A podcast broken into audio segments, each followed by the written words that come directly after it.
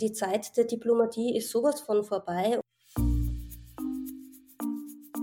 Wenn alle Frauen auch nur drei Stunden lang nichts tun würden, würde alles zusammenbrechen. Feminismus bedeutet für mich ein Bewusstsein für die Herrschaftsverhältnisse und innerhalb dieser Herrschaftsverhältnisse das Erkennen der Diskreditierung der Frau. Frauen, junge Frauen, Mädchen brauchen starke Vorbilder, um dieses andere, sie zurückhaltende, sie abwertende zu überwinden. Wie männlich dominiert ist unser Geschmack? Ich würde mir wünschen, dass Männer verstehen, dass sie, damit die Welt eine gleichberechtigtere wird, ihren Beitrag leisten müssen. Hallo und herzlich willkommen bei Große Töchter. Ja, da bin ich wieder. Schön, dass ihr auch im Jahr 2024 eingeschaltet habt und wieder mit dabei seid. Diese erste Folge nach der Winterpause hat etwas länger auf sich warten lassen, als ursprünglich geplant war. Der eigentliche und ursprüngliche Plan war eigentlich, dass Gertrud Klemm schon vor Weihnachten nochmal zu Gast sein würde bei Große Töchter. Denn die Folge mit ihr war die erfolgreichste des Jahres 2023 und die erfolgreichste aller Zeiten bei Große Töchter. Also ihr hört Gertrud Klemm ganz offensichtlich sehr, sehr gerne und dann haben wir uns gedacht, wir machen einfach am Ende von 2023 nochmal so eine Jahresrückschau und eine Jahresvorschau auf 2024.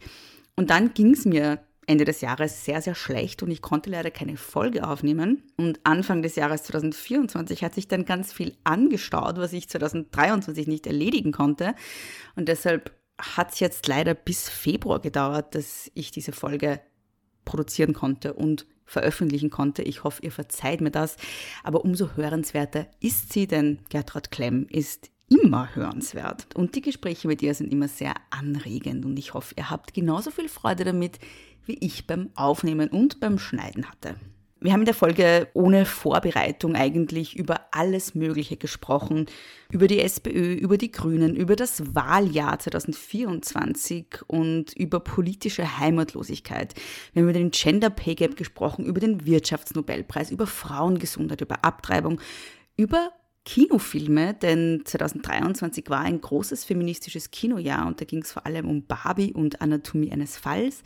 Wir haben über Fußball geredet, über das nordische Modell, über mangelndes feministisches Angebot in Parteiprogrammen, über die Väterkarenz, über Polen, über den Zustand der Frauenbewegung, über das Konkordat und über den 7. Oktober.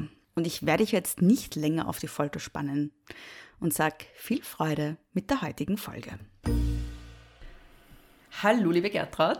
Hallo, Bea. Ähm, es freut mich, dass du zu Besuch bist heute wieder und ich glaube, es freut auch viele andere, weil ähm, es gab ja im Nachgang unserer letzten Folge ganz, ganz, ganz viel positives Feedback und deine Folge wurde ja zum meistgehörten des Jahres 2023 und zum meistgehörten bei Große Töchter aller Zeiten. Das unglaublich ist. Was, was auch sehr, sehr toll ist. Also ich habe mich sehr gefreut drüber. Ähm, ja, und wir hatten ja vor, 2023 so eine Weihnachtsfolge gemeinsam zu machen, wo wir so ein bisschen auf das Jahr 2023 zurück und auf das Jahr 2024 noch vorschauen. Und mir, also mir ist es dann zu schlecht gegangen, um, um die Folge aufzunehmen, aber wir haben uns dann gedacht, wir machen einfach so eine Neujahrsfolge im Jänner. Und genau. das machen wir jetzt. Genau. das habe ich voll viel geredet. Magst du noch was sagen? Äh, ja, dass ich mich unheimlich freue, dass die Folge so gut angekommen ist und dass ich noch weiß, dass wir beide uns so in Rage geredet haben. Mhm. Also wir haben irgendwie so geredet, als, als wäre das jetzt gar nicht für den Podcast, sondern noch mhm. sehr viel miteinander. Und ähm, ja, ich glaube, das ist einfach gut, wenn wir zwei miteinander sprechen, wie ja. auch immer das ist. gut und wichtig für uns beide und für andere hoffentlich ja. auch. Ja, ähm, ich habe, äh, um, um jetzt nochmal zum ersten Teil des Intros zurückzukommen zum Jahr 2023. Ich habe, ähm, vielleicht fangen wir einfach damit an, auf Instagram die Leute gefragt, äh, was so ihre Lieblingsmomente aus dem Jahr 2023 waren. Und ich würde da gerne mal einfach so, also die lieblingsfeministischen Momente 2023. Und ich dachte mir zuerst, da wird nicht viel kommen, weil es ja jetzt nicht gerade das beste Jahr war. Aber ich werde mal ein paar Sachen vorlesen und wir können dann darüber plaudern, weil ein paar Sachen sind dabei, die auch für mich irgendwie so ein Highlight waren. Also, ähm, da war mal einerseits die Gründung der Lila Hilfe. Und ich habe dann äh, nachgeschaut, was die Lila Hilfe ist. Und das ist eine Organisation, die äh, Rechtsbeihilfe bzw. Rechtskosten finanziert für Frauen, die beispielsweise Opfer von ähm, Online-Gewalt wurden. Also das fand ich sehr super. Ähm, habe mir dann gedacht, ähm, ja, das bräuchten wir in Österreich auch. Ist nämlich ein, ein, deutscher Verein und das wurde tatsächlich zweimal genannt. Ähm, und da wurden auch schon die ersten Frauen unterstützt. Dann wurde genannt, dass im Bregenzer Landeskrankenhaus Abtreibungen angeboten werden dürfen. Endlich! ja, und dann auch noch, wie elend, dass das ein Highlight ist. Na, vor allem die Vorgeschichte war ja unfassbar. Ja. Also das hat sich ja eigentlich über Jahre gezogen. Und der Höhepunkt war ja dann im Herbst eigentlich, dass also dass der Vorarlberger Landeshauptmann gemeinsam mit dem Vorarlberger Bischof ähm, darüber gesprochen hat, wie sie das jetzt machen und mit dieser Privatsphäre. Ne? Und Magst ich habe vielleicht erzählen, was ja, also das, der Background ist, dass, ähm, dass der letzte äh, Gynäkologe, der Abtreibungen vorgenommen hat, ähm, der eigentlich ein Deutscher ist, ihm aus Deutschland, aus Lindau nach Vorarlberg gekommen ist und dort Abbrüche vornehmen musste. Der ähm, Hostenkamp heißt er. Mhm. Hätte ich jetzt nicht gewusst. Der 74-jährige Mann, er möchte jetzt endlich in Pension gehen und wollte das aber übergeben und dann gingen halt diese Diskussionen los, wo man jetzt im Westen überhaupt noch Schwangerschaftsabbrüche machen darf. Und dann kam eben ein Vorschlag äh, seitens der Politik, dass man das im Krankenhaus machen könnte, in Bregenz. Und dann war gleich ein ganz ein großes Problem, weil das Krankenhaus dazu da ist, Leben zu schützen und nicht zu morden. Also das kam dann sofort, diese, das, was halt immer kommt, wenn alle, alle äh, Konservativen und Kirchenleute mitsprechen. Und ja, der große Skandal, finde ich, ist eigentlich jetzt gar nicht so, dass die, dass die Vorarlberger das jetzt, äh, dass jetzt, dass das die Konservativen so, so diskutieren, sondern was dann aus den roten Bundesländern dazu auch noch kam. Ja, zum Beispiel aus dem Burgenland kam so ein Zwischenruf, ja, wo es dann geheißen hat, ach, puh, das können wir ja auch nicht machen, wir haben das ja auch nicht, weil wir die Privatsphäre der Frauen schützen müssen, die dort mm. Abbrüche machen. Und ich denke mir, ich meine, das ist doch eine, eine, also ein Grundsatz, dass in jedem Krankenhaus du eine Privatsphäre hast, dass dir nicht der Eingriff oder was auch immer du hast, eine Krankheit auf die Stirn tätowiert wird. Also ja. das ist so ein absurder Vorwurf mm. und ich habe mich halt wirklich sehr gewundert, dass das eben offensichtlich auch in der SPÖ noch immer nicht durchgesickert ist dass Schwangerschaftsabbrüche kein Luxus sein sollten, notwendig sind, der häufigste ähm, gynäkologische Eingriff weltweit überhaupt. Also dass man, da braucht man nicht diskutieren als SPÖ schon gar nicht. Ja. ja. Das ist erschütternd gewesen eigentlich. Es gab ja auch in Tirol heuer, das ist jetzt natürlich auch kein Highlight, aber wurde auch das, das Register eingeführt für Schwangerschaftsabbrüche. Das, genau. das ist auch eine Mitregierung, also zumindest die SPÖ regiert mit in Tirol. Ähm, also da kann man die SPÖ auch nicht aus der Verantwortung nehmen die sich ja Feminismus sehr groß auf die Fahnen heftet und der sich da regelmäßig in Johanna Donal Nostalgie ergeht. Ähm, ja. Ja, das ist aber, wie gesagt, sehr lang her und sehr vergessen. Genau. Und die, die Landeshauptmänner fallen, sind oft sehr verhaltensauffällig, höre ich aus SPÖ rein. Also gibt es den Dornauer zum Beispiel, der hat ein paar Sachen gesagt und getan. Mhm. Also abgesehen davon, dass er, seine, dass er seine Kanone hinten im Auto liegen lässt auf seinem Porsche unverpackt. Oh, okay. Und dass er, äh, ja, dass er auch gesprochen hat davon, dass sich Frauen auf den Knien irgendwas erarbeitet ja, haben. Das, hab das ist, das ist der Herr Landes, äh, ja, der Herr Landesvorsitzende ja. von der SPÖ. Also muss man schon überlegen, was, wie, wie tut sich da die Ideologie eigentlich mit den Personen noch gut. Ja. Und wie viele Männer braucht es in der SPÖ? Ja, ich bin, nicht mit ein paar weniger auch. Ich bin so. lustig, ich rede gerade mit sehr vielen Politikerinnen, Ex-Politikerinnen, mit Frauen, die persönlich mit der Johanna Donal zu tun hatten, weil mich das einfach interessiert, weil ich einfach wissen möchte, was sie richtig gemacht haben und wo es dann, wo es dann bergab gegangen ist. Mhm. Und es hat was mit der, mit der Personalsituation in der mhm. Partei zu tun, dass man natürlich die Frauen, die wirklich was erreichen wollen oder die was erreichen können oder die den Werbe haben oder auch die, die Wut, dass sie wirklich was voranbringen, dass man die nicht in die vorderste Reihe schiebt natürlich, sondern eher eher gefällige, umgängliche Personen jetzt eigentlich Politik machen. Mhm die, die sich was erlauben dürfen, das sind die Männer an der Spitze, die dürfen ausfällig werden. Ja, und wenn Frauen in der ersten Reihe stehen, werden sie abgesagelt. Das haben wir heuer auch erlebt. Auch das ist passiert, genau. richtig, ja. Dass also, die Pamela Rendi Wagner sehr äh, untergriffig abgeschossen wurde. Ähm, und das gab es ja auch meines Wissens in der Geschichte der SPÖ auch noch nie, dass dann, ohne dass eine Wahl unmittelbar bevorsteht, es so eine Rochade gab. Ja, ja so einen Putsch eigentlich, muss ich sagen. Ja, wobei ich sage, es war, es war grundsätzlich nicht schlecht. Ja? Also das hat diese, es war schon eine Katharsis, glaube ich, weil ich mhm. auch glaube, dass es Also wie gesagt, Frau alleine ist nicht Programm. Das ist natürlich nicht, aber ich, ich glaube trotzdem, dass der Misogynie natürlich mitgespielt Ja, hat. freilich, Ich sage nicht, dass ich jetzt der Überfan bin von Pamela Rendi-Wagner oder dass Mhm. das jetzt die beste Vorsitzende war, die ich mir vorstellen könnte. Aber ich glaube, dass es kein Zufall ist, dass es gerade die erste Frau an der Spitze der SPÖ ist, dass genau in der Situation dann sowas passiert. Ja, es wird mit einem Mann nicht passiert, glaube ich. Also ganz ohne Misogynie geht es natürlich nicht. Geht's ne? nie, ne? Ja. Okay, dann machen wir weiter. Ähm, der wirtschaftliche Nobelpreis für eine Frau, ähm, da muss man dazu sagen, es war quasi zum ersten Mal so, dass es eine Frau alleine gewonnen hat. Claudia Goldin. Ähm, und ich, ich wurde dann, also ich habe da eine Kolumne drüber geschrieben und dann wurde ich belehrt, dass der Wirtschaftsnobelpreis kein echter Nobelpreis Also ist ein Alternativer. sondern ein alternativer Nobelpreis, aber man nennt es äh, Nobelpreis. Aber ja, das war auch ein großer Moment, nämlich auch, weil die Claudia Goldin ja auch ein feministisches Thema erforscht. Also sie schreibt ja zum, sie forscht zum Thema Gender Pay Gap.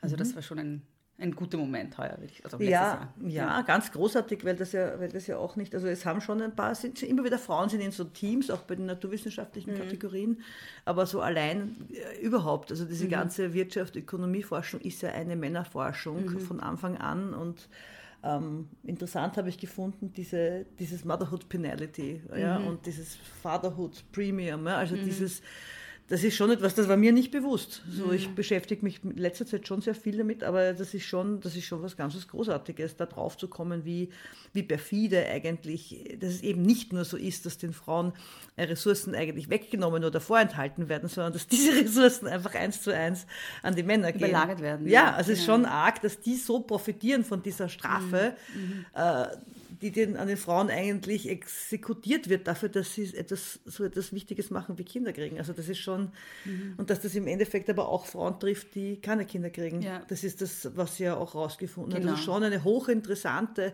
und längst notwendige, ähm, also ein Twist finde ich in dieser Forschung, die ja als ein ganzer äh, so viele, so viele fundamentale äh, Defizite hat, ja, wie diese Bruttoinlandsprodukte berechnet werden, wie eigentlich die bezahlte und unbezahlte Arbeit eigentlich äh, gesehen oder eben nicht gesehen wird, die unbezahlte.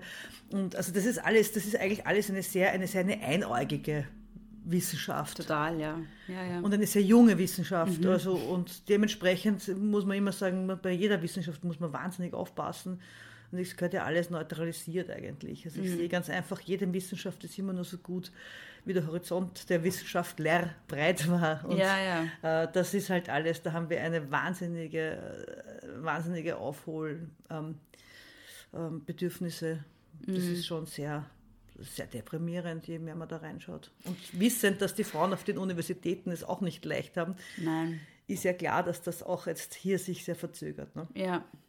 Ja, Claudia Goldin hat ja eben diese drei Dimensionen definiert. Der, der Motherhood Penalty, wie du schon gesagt hast, Fatherhood Premium und dann The Price of Being a Woman. Ich weiß nicht, ob sie es genauso genannt hat, aber das sind die drei Kategorien.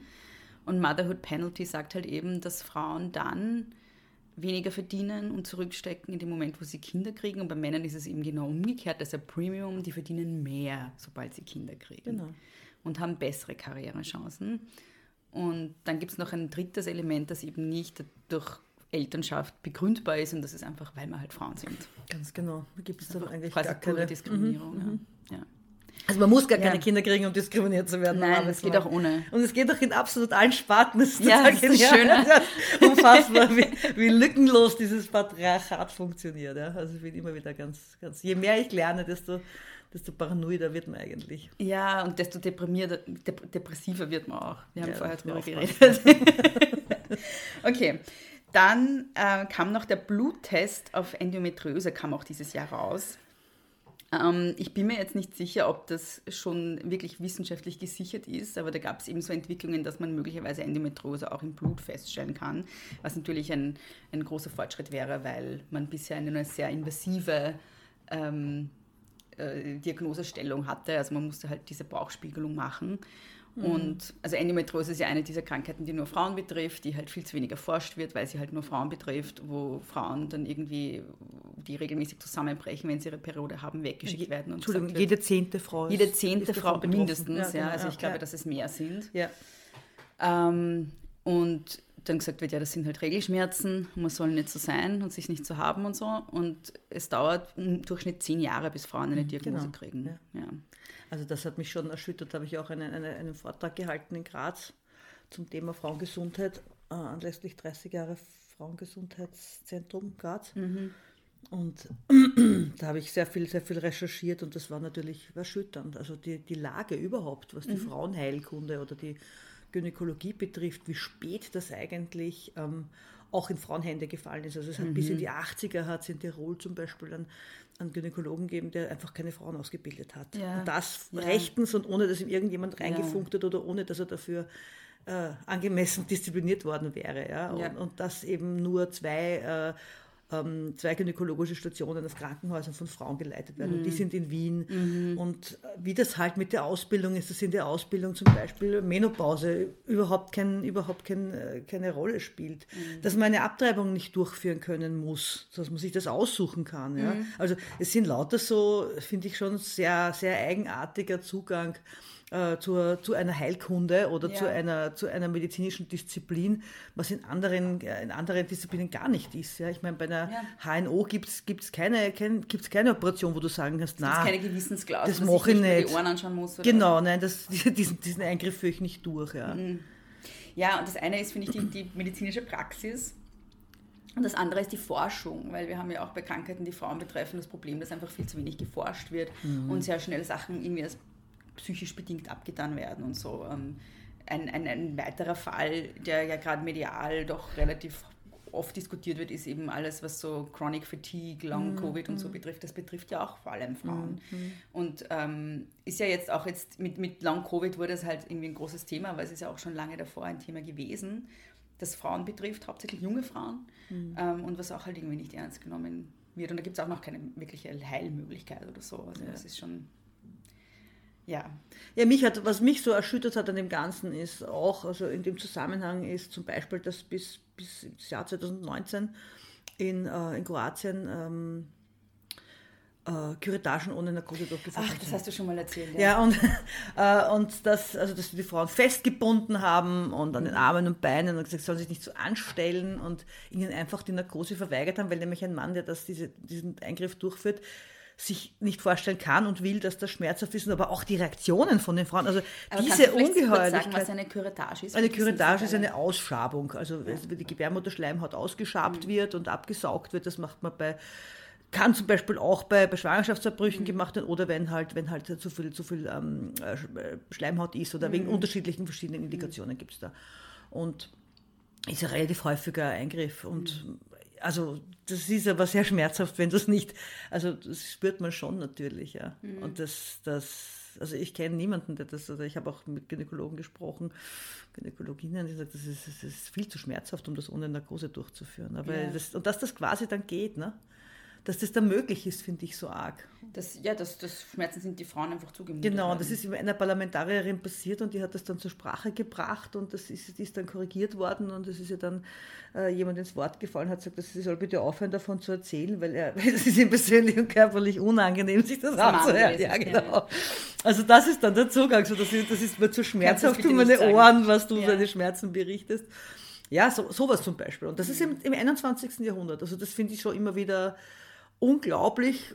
Und das, wenn so etwas dann, wenn so etwas dann publik wird, dass dann nicht ein Riesenaufschrei und jetzt, jetzt eine Revolution kommt, weil jetzt reicht's.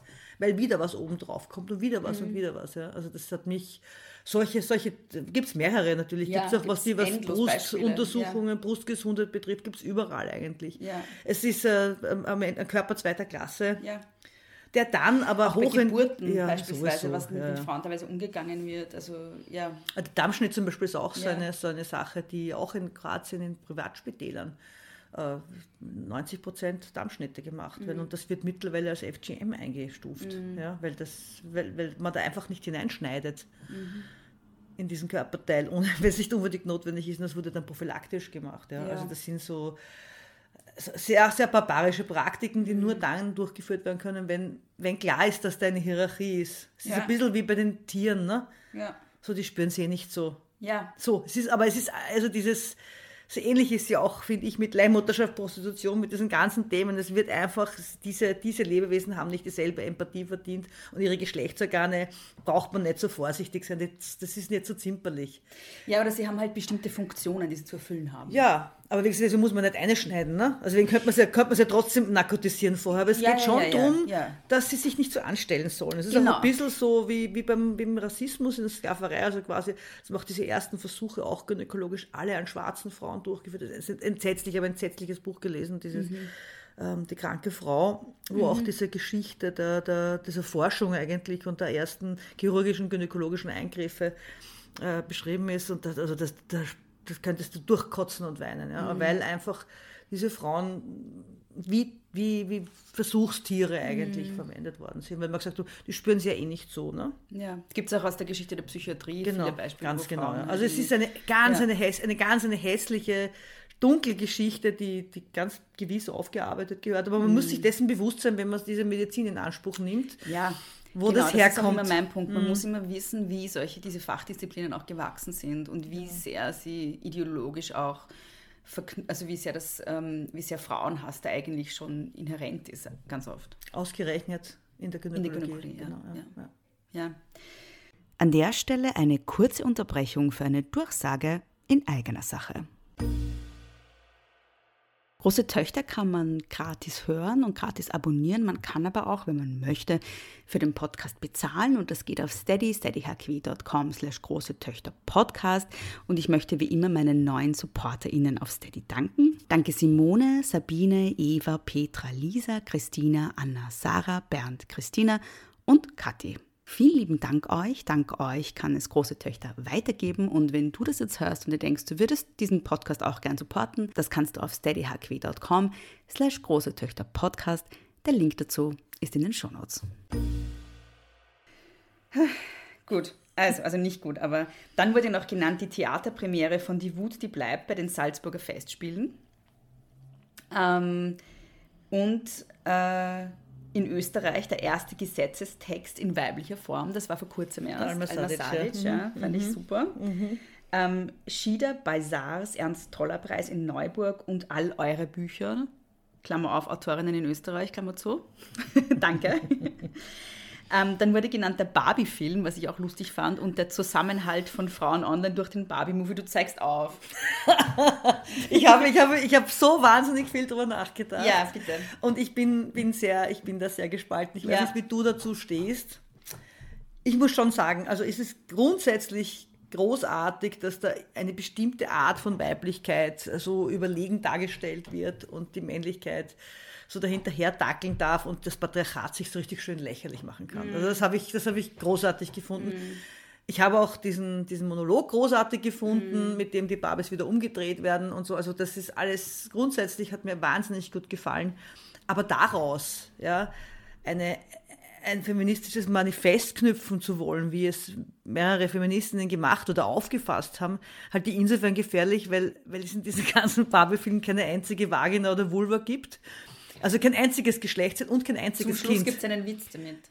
Genau, also zum Schluss, Ja, ja. nein, zum Schluss, das stimmt, zum Schluss zum bekommt, sie, Gynäkologen, bekommt genau. sie eine. Also das Ja, ist ja, das, wo ich mir denke, bitte gebt sie mir einen zweiten Teil und lasst Barbie ihre Vulva einweihen Ah, und lasst, sie, lasst sie mit ihrer körperlichen Weiblichkeit mal so richtig schön auf die Fresse fallen. Ja? Also weil ich mir denke, das ist so ein Plastikfeminismus. Ja, Ja, natürlich, den- ja.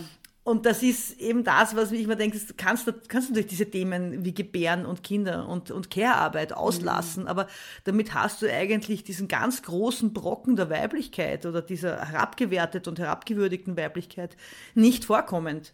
Und damit kann ich, also mit, sagen wir mal so, mit so einer Art von Feminismus kann ich leicht erfolgreich sein, wenn er so gar nicht umsetzbar ist. Das ist das, was ich, das Problem habe ich mit dem Film gehabt eigentlich. Also man kann ihn, finde ich, sich anschauen und lachen drüber und man kann, es, es ist wie eine, wie eine Art feministischer Witz für mich, Ja. über den ich gern und gut eineinhalb Stunden lachen kann, Mhm. aber wenn ich rausgehe, ist einfach, also finde ich es fast schade, dass man so gar keine, dass man das so gar nicht untergebracht hat. Natürlich. Es gibt aber eine, eine äh, Mutter-Tochter-Beziehung.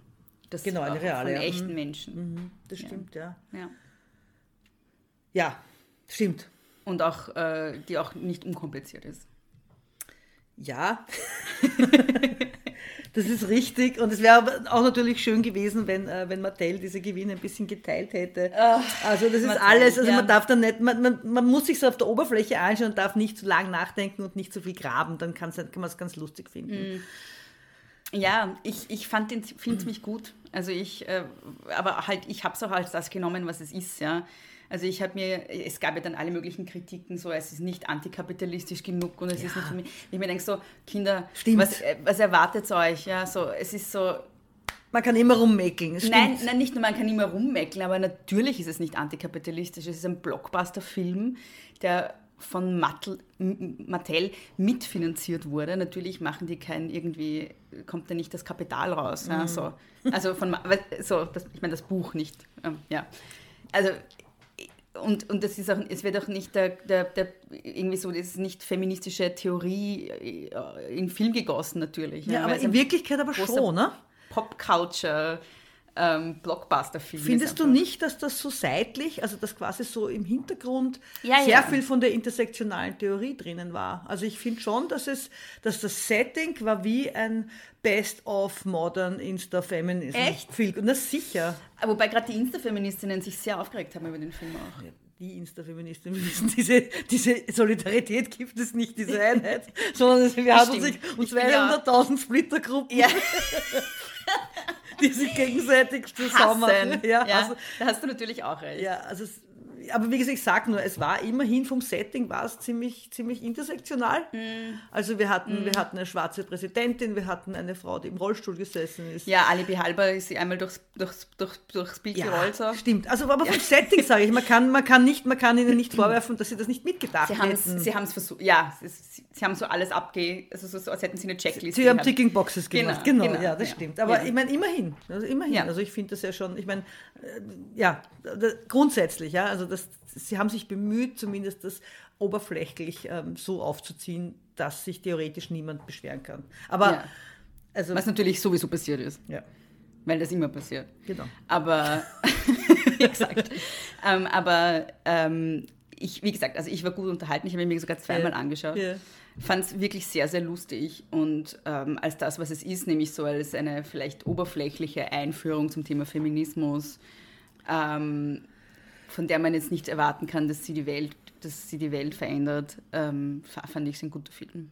Ja, vor allem Überhaupt, dass in einem Hollywood-Film mal das Wort Patriarchat vorkommt, fand ich schon mal Richtig. Und dass der der meistgesehene Film im Jahr Ja. 23 wird, das ist unglaublich. Das ist, also das ist, für mich ist das ein, ein, ein, ein Icebreaker für andere Themen. Genau, also das- da, das fand ich so sehe ich ihn ja. auch. Er ist eine Einstiegs, eine Einstiegsszenario Ja. oder ein Einstiegsjoke für einen profunderen Feminismus. Ja. Und ich finde Greta Gerwig super, Mhm. die, die Regisseurin. Und ähm, ich fand es auch cool, dass der Film ja weite Teile in weiblicher Hand war. Also Margot Robbie hat ja auch produziert Mhm. und so. Also das ist auch, das passiert ja auch nicht oft in Hollywood, dass Filme, die von Frauen gemacht werden, überhaupt irgendeine Chance kriegen. Und das ähm, ist halt auch, finde ich, schon ein bisschen ein Fortschritt gewesen heuer, dass ähm, gerade ein Film, der von einer Frau gemacht wurde, auch finanziell so, ein, so einen Profit gebracht hat, auch den Produktionsfirmen und, und Mattel. Also ich meine, das ist nicht gut, ja, weil ich Ja, ja. halt nicht so viel Mattel, aber was ich eigentlich sagen wollte ist, ähm, es, es, kann, es kann sein, dass es eine gute Nachricht ist für Frauen in dem Business. Ja. Das glaube ich auch. Also es ist auf jeden Fall jeder, jeder erfolgreiche Film von einer Frau, jeder, der dann auch im Mainstream aufgeht, obwohl er eigentlich dann doch in Teilen feministische Botschaften Ja. inne hat und solche schrecklichen Sachen wie das Wort Patriarchat drin vorkommen und so weiter, ja, ähm, ist ein, ein, ein Türöffner für andere Filme, weil ich meine, in Wirklichkeit geht es ja auch um Kohle, das darf man nicht vergessen. Natürlich, es geht nur um Kohle. ja. Geht. Also, uns beiden hoffentlich nicht. Nein, aber- uns nicht, aber so den, also so den Ja, Leuten, genau. die Entscheidungen Naja, treffen, das in, ist ja- auch in diesem Business, natürlich geht es um Kohle. Ja. Also für mich war, um das jetzt glaube ich, also, also für mich als abschließend ist es so, dass ich glaube, äh, so ein Film ist ganz wichtig, weil er andere Filmen einen Weg ebnet und weil in Wirklichkeit die Zuseherinnen, das finde ich so spannend, weil er zeigt, dass die Zuschauer und Zuschauerinnen schon längst schon längst bereit sind für solche Filme Genau, und ja. der Betrieb so hinterherhinkt. Und so ein Film, finde ich, fährt dann wirklich mit Bomben und Granaten, ja, geht er durch die Decke und lehrt diese Leute, die das Geld verteilen und die das konzipieren, eigentlich äh, das Fürchten. Weil, weil, weil man weiß, diese Art Filme zu machen hat ein Ende. Man muss, man muss jetzt die Frauen mit berücksichtigen, man muss ins Zentrum stehen, man muss sich über das Patriarchat und Männer einfach richtig fett lustig machen dürfen. Und das funktioniert dann trotzdem. Und das ist, finde ich, eine Lektion, die, die man nicht hoch genug einschätzen kann. Und was auch, glaube ich, ähm, dieser Film ein bisschen verändert hat, ist, dass es ähm, gut und richtig ist, Filme zu machen für Frauen. Weil als ich mir Barbie im Kino angeschaut habe, waren dort nur Frauen und ein paar schwule Männer. Und das war's. Ähm, und es hat man ja auch online gesehen, von welchem Publikum es gefeiert wurde. So, man sagt immer so, the girls and the gays. So. Ähm, und das ist ja auch äh, irgendwie so im Publikum, gerade Frauen als Publikum, das ist was, was selten ernst genommen wird. Ähm, und der Film war halt nicht für heterosexuelle Männer gemacht. So. Ja. Und das sind die meisten Hollywood-Filme. Und das, das finde ich auch gut. Das stimmt. Also wie gesagt, für Fra Frauen werden so mitgedacht. Ne? Finde Ja. ich lustig. Die werden so Ja. in romantischen Komödien werden sie abgespeist mit diesem, mit diesem romantischen. Mit irgendwelchen Typen, die sie stalken und dann. Ja, ich wollte gerade sagen, mit diesen pseudoromantischen Vorstellungen, wie wir, wie wir, wie wir, was wir leibern finden sollen, wir Beziehungen. Also das schon. Da werden sie, das ist wie so ein ganz ein kleines Segment, das für sie vorbereitet wird, Ja. dass man sie da ausbeuten kann. Ja. Mit dieser Sehnsucht nach ein einer Stück Liebe. weit, manche ja, Disney-Filme. Ja, ja, ja, genau. Aber du hast recht. Also sie werden das Publikum, genauso wie sie als Wahlvolk ja auch nicht werden, äh, ernst genommen und gesehen werden. Und das denke ich mir immer, warum schauen die nicht hin und sehen, das sind 51 fucking Prozent der genau. Bevölkerung. Das ist Kohle. Das Genau, ist Wahlvolk. Es geht, es geht um das Ernstnehmen auch. Ich glaube, das ist halt was, was dieser Film möglicherweise schon ein bisschen gedreht hat. Weil man da sieht, okay, wow, okay, die gehen aber dann wirklich ins Kino auch und schauen sich den Film auch mehrfach an und feiern ihn total. Ja. Also, ja. Ja. Mal schauen, wie sich das noch weiterentwickelt. Angeblich gibt es keinen zweiten Teil. Ich hätte gern, ich hätte gern, einen, einen zweiten Teil mit Vulva. ich hätte gern, gesehen. dass Barbie aufschlägt. Mm. Im, Real, im, Re- im, Im realen Patriarchat. Das hätte mich, das wäre wirklich eine sehr interessante Antwort, aber es steht ja eher, es steht ja eher im Vordergrund, dass es einen Film über Ken äh, geben sollte. Wurscht. Äh, Ich meine, ich, ich fand Ryan Gosling ja super als Ken. Das war ja. großartig. Ich Ja. habe es geliebt. Aber ich brauche jetzt auch keinen Film. Das brauche ich nicht. Nicht der ganzen noch Nein. einmal, oder? Nein. Dazu ist die Figur einfach zu dämlich, um sie sich eineinhalb Stunden reinzuziehen. Ja, und das ist dann auch ein bisschen an der Zielgruppe vorbei, glaube Ja. ich. Aber anyways, ich habe 2023 noch einen weiteren sehr coolen feministischen Film gesehen, nämlich Anatomie eines Falles von Justine Trier. Ähm, ich hoffe, ich habe sie jetzt richtig ausgesprochen. Ich weiß es nicht. Ich glaube, sie heißt Trier. Man schreibt es T-R-I-E-T. Das wird stimmen, ja. Ja. Das ist, Ähm, und den kann ich auch allen sehr ans Herz legen. Den spielt noch im Kino. Ähm, ganz anders als Barbie, aber auch sehr, sehr feministisch. Sandra Hüller in, in der Hauptrolle. Und ähm, ja, ganz kurz gesagt, es geht darum, dass ein Mann stirbt, weil er aus dem vom Balkon runterfällt, runterstürzt, runterspringt, runtergeschmissen wird. Man weiß es halt nicht. Und sie steht dann halt in Verdacht, ihn dort runtergeschmissen zu haben und dann gibt es einen Gerichtsprozess. Und ähm, deshalb ist auch dieses Anatomie eines Falls, auch diese Doppeldeutigkeit mit Fall im Sinne von Mordfall oder, oder, oder der Fall runter vom Balkon so. Ähm, und das ist halt total spannend und total gut gemacht und auch so, ähm, ich muss ihn mir auch nochmal anschauen. Ähm, ich, ich fand die, ich fand es großartig, wie, ja, ich will eigentlich gar nicht so viel verraten. Es ist, ein, es ist irgendwie so ein, ein, ein Stück weit so ein, ist es so ein bisschen Mystery, weil man nicht weiß, was passiert, aber es ist halt auch so eine feministische Gesellschaftskritik ganz viel, nämlich auch wie mit ihr umgegangen wird dann im Gerichtsprozess. Die Beziehung zwischen ihr und ihrem Sohn ist total spannend und es ist schauspielerisch, hat eine un- unfassbare Wucht und ich, ja, es ist so ein ganz subtil feministischer, ähm, überhaupt nicht on the nose feministischer Film. hat ja auch eine Auszeichnung gekriegt, ne? Die hat jetzt Sandra Hüller. die Sandra Hüller und der Fi also die Ja. beste Regie und beste Hauptdarstellerin beim Europäischen Filmpreis. Und die Sandra Hüller ist jetzt auch für den Golden Globe nominiert und wird äh, als Oscar-Preisträgerin auch schon. Schön, so ist- Schauspielerin. Ja, genau. Mhm, cool. Und der ganze Film ist, wirklich- also kann ich wirklich sehr, sehr empfehlen. Es war, glaube ich, der beste Film. Also auf jeden Fall der beste Film, den ich 2023 gesehen habe, wobei ich Barbie ganz knapp dahinter Platz 2 sehen werde. Ich habe ihn wirklich sehr gern geschaut. Ähm, und einer der besten Filme, die ich je gesehen habe. Also es war wirklich so, der Film ist total lang und man war keine Sekunde langweilig im Kino und ich bin dann rausgegangen. Ich habe ihn mir mit einem Freund angeschaut, der Regisseur ist auch selber. Und wir waren dann beide komplett geplättet. Also das ist wirklich eine Wucht. Ja. So was habe ich noch selten gesehen. Kann ich sehr empfehlen. Also 2023 ein Jahr der Filme offensichtlich. So, dann wurde genannt, was ich sehr nett finde, dein Buch. Oh, also schön. Mein Buch in dem Fall. Aber, aber was? Ja. Einzeller. Auch. Wurde ja, auch genannt. Also mein Buch und ja, dein Buch. Schön, ja. ähm, dann meine Lesung in Graz, danke. Ich fand meine Lesungen auch alle sehr schön. Also es ist, ähm, ich, ich fand es immer sehr schön, wie wohlwollend und wertschätzend das Publikum war. Also ich habe wirklich eine lange Reihe an großartigen Lesungen gehabt heuer. Dann wurde auch noch genannt, so habe ich es jetzt, ich gehe da so ein bisschen wild durch. Wie viele Lesungen hast du gehabt, Bär? Heuer? Ja. Boah, ich weiß es nicht, 30? Ja. Mhm. Dich und Gertrud Klemm in Lenkbach live zu sehen, mit oh. meinem Mann sogar.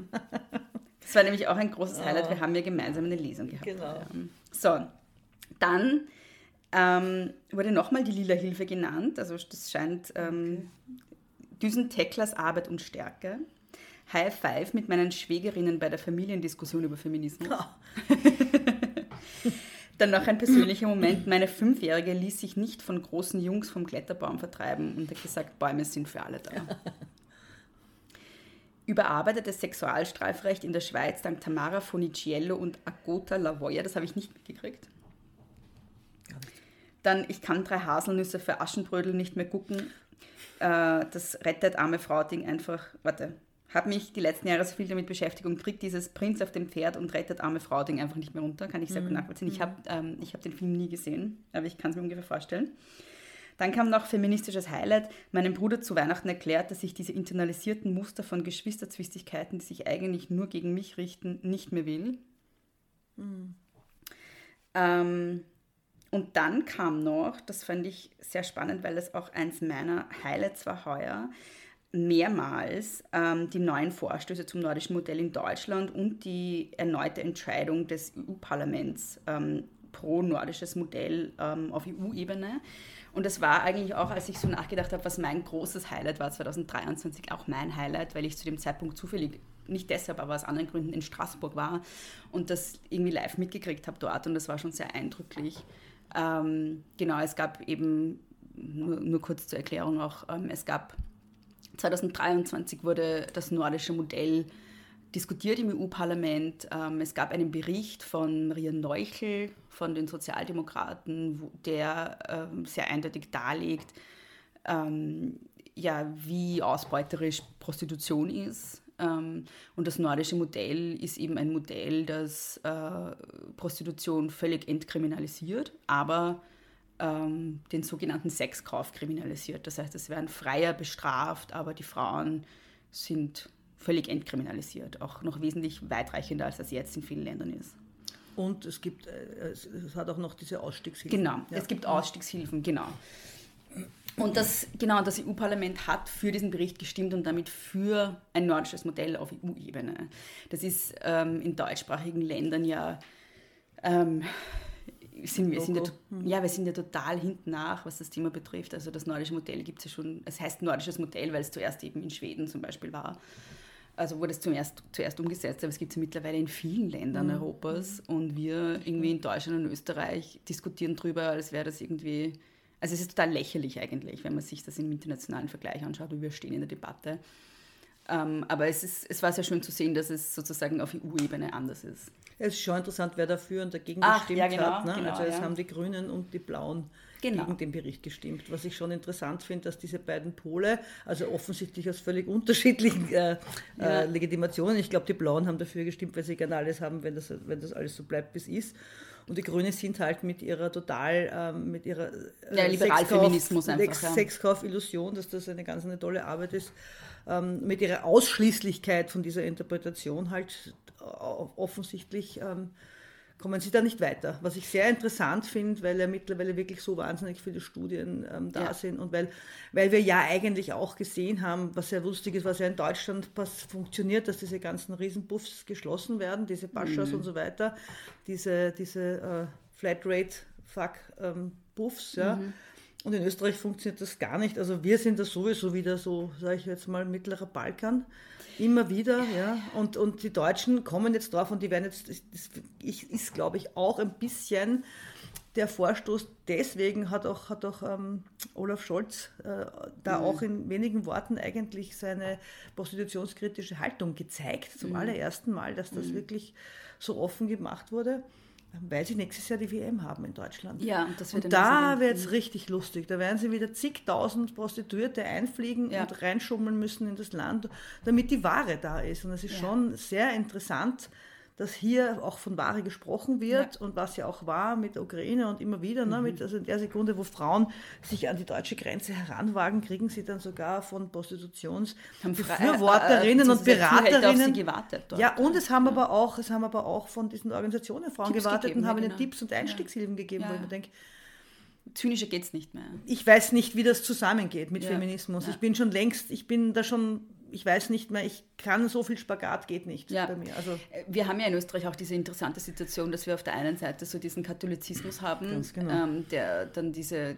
also Brüderie die, eigentlich. Mhm. Genau, die komplett, also diese grausliche, verklemmte katholische Brüderie, so, die alles, was mit Sexualität zu tun hat, ja grundsätzlich abwertet, vor allem mit weiblicher Sexualität und natürlich auch Prostituierte völlig abwertet. Und auf der anderen Seite haben wir diesen völlig naiven Liberalfeminismus ähm, und irgendwie kaum was, kaum einen sinnvollen Feminismus irgendwie dazwischen, der also ich würde sagen, wir sind zwei solche Stimmen.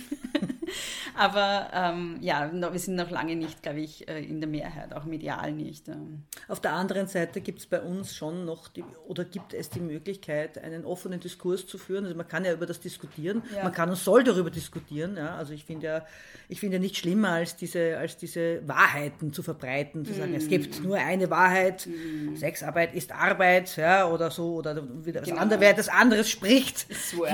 Ja, ist ganz schrecklich und wird sofort ausgeschlossen. Aber ich meine, dass man einfach darüber spricht, ja, es gibt Sexarbeiterinnen, die das ermächtigt macht, glaube ich durchaus. Und es gibt ja, hat ja auch ganz viele unterschiedliche ähm, Aus, Unterschiedliche Ausprägungen.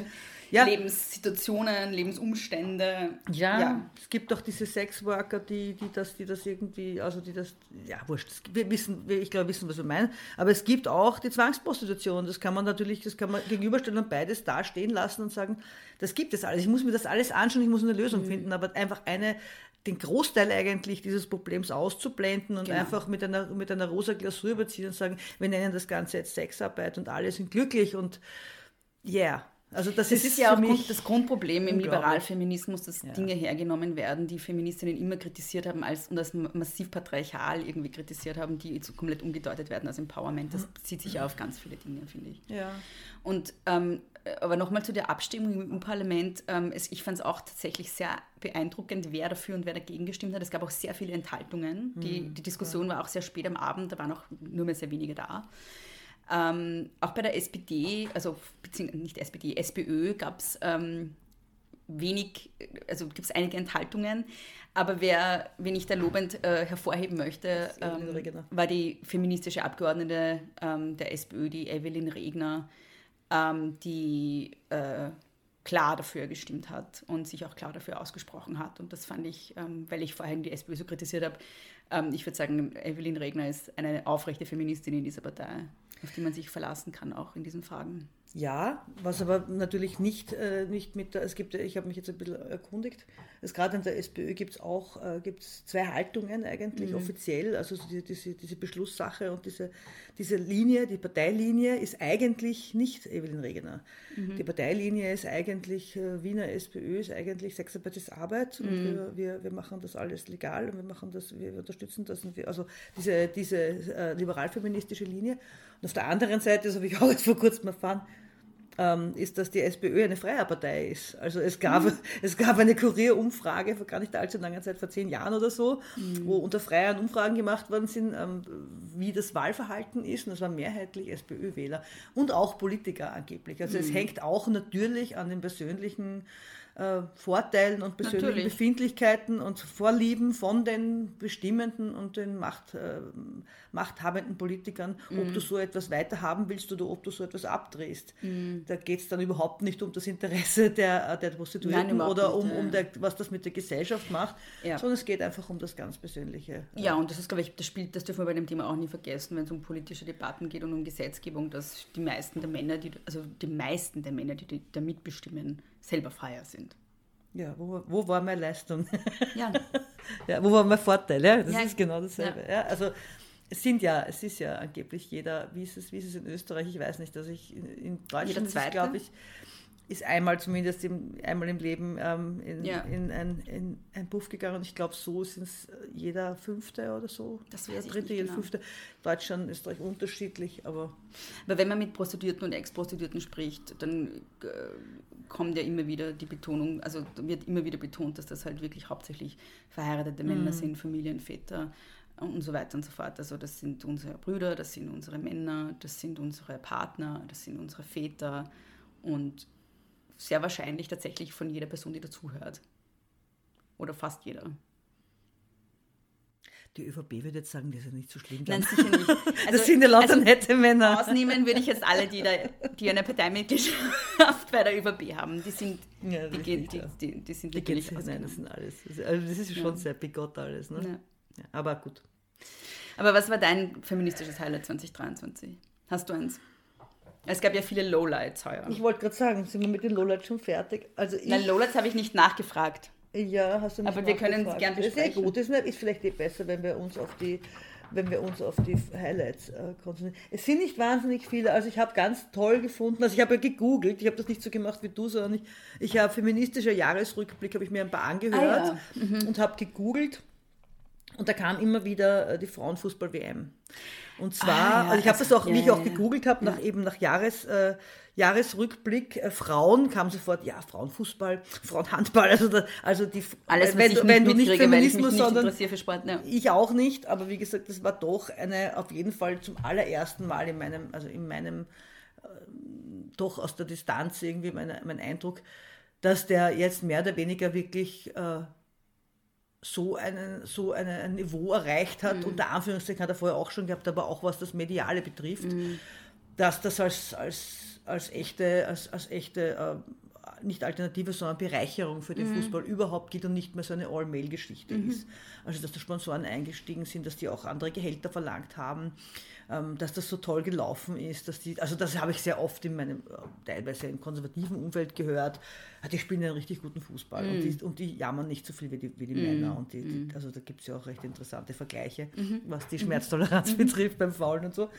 Aber schon, dass das, ein, dass das etwas, dass das in dem, in dem Mindset, glaube ich, von den, von den Fußball interessierten mehrheitlichen Männern, muss man ja sagen, etwas gemacht hat, dass dieser Frauenfußball jetzt doch, doch eine, eine also nicht mehr so runtergemacht wird. So. Und wurde auch sehr, ähm, wurde auch zu Primetime irgendwie gesendet, oder im Fernsehen? Ja, immer wieder, genau. Also hat einfach einen anderen Sendeplatz und nicht Ja. so diese, nicht so diese, Die diese, diese, genau die Mädels in der, in, der, ja. in, der, in der Ecke irgendwo Ja. auf irgendeinem äh, Furzkanal. Ja. Ja. Was natürlich interessant ist und was man auch sagen muss, ist, dass dann äh, der Kuss, ja, wie es genannt wird, das finde ich so unglaublich Ja, siehst du, das ich übel, mitgekriegt. Ja. übel. Ich habe mir den Namen, ich habe ihn mir aufgeschrieben, weil ich ihn mir nicht merken will. Sie hat jetzt gegen ihn ausgesagt. Rubiales heißt er, glaube ich, oder? Er ist Rubiales, genau. Sie Genau. heißt Herr, Herr Mosso. Ja, genau. Genau. Mhm. Sie hat jetzt ausgesagt, genau, und hat das bestätigt. Also ist was das, mehr oder weniger die ganze Fußball-WM war dann einfach überschattet von davon, dass sich irgend so ein Typ nicht im Griff hat und glaubt, er muss, also er muss dann total übergriffig werden. Das finde ich dann wieder wahnsinnig. Das war ein Lowlight traurig. dann tatsächlich auch. ja. Definitiv, ja, weil auch das- also einerseits, weil das ein Übergriff war an und für sich, dann weil die Leistungen von Frauen damit überschattet wurden, wieder mal Mhm. von irgendeinem Typen. Und drittens dann auch die mediale Berichterstattung. Also es wurde dann immer von Kussskandal geredet. Oder Wahnsinn. Ja. Von, äh, weil es ein sexueller also das ist kein Kussskandal. Ja. Was ist ein Kuss? Ja, ein Kussskandal war Madonna und, und Britney Spears bei den VMAs. Das war ein Kussskandal, aber das war ein sexueller Übergriff. Ja, Ja, so. Und ja, da habe ich, ja. Aber, aber was, was mir 2023 sehr stark aufgefallen ist, ist, dass ähm, es so auf popkultureller Ebene sich extrem viel getan hat, dass das sehr frauendominiert war. Taylor Swift. Taylor Swift, Beyoncé. Mm, also es mm. gab diese zwei großen Stadientouren, wo es danach auch Kinofilme gab. Taylor Swift bricht ja alle Rekorde gerade, hat ja. gerade Elvis irgendwie vom Stockerl gekickt. Das ist ähm, stimmt, ja als, ähm, ich glaube, sie war, hat die meisten Nummer, Nummer 1 oder war am längsten Nummer 1 in den Charts in Amerika ähm, als Einzelkünstlerin. Davor war das Elvis. Mhm. Ähm, hat auch alle möglichen anderen Rekorde gebrochen irgendwie und äh, also dann der Barbie-Film, ja, also es war eine, äh, sozusagen, und das, das hatte wirtschaftlich auch sehr viel bedeutet. Also es mhm. gab halt dann diese Memes, so diese zwei, blonden, diese zwei blonden Frauen haben gerade die amerikanische Wirtschaft in der Hand und das war dann irgendwie Taylor Swift und Barbie. Mhm. so. ja. ähm, also das fand ich total spannend 2023, dass so die Popkultur so in Frauenhand war. Oder dass Frauen, die für die interessantesten popkulturellen Phänomene des Jahres gesorgt haben und auch für die größten wirtschaftlichen Erfolge. Ja, das stimmt. Ja. Das ist spannend. Ähm, es ist vor allem spannend vor dem Hintergrund, dass es sonst eher einen Backlash gibt.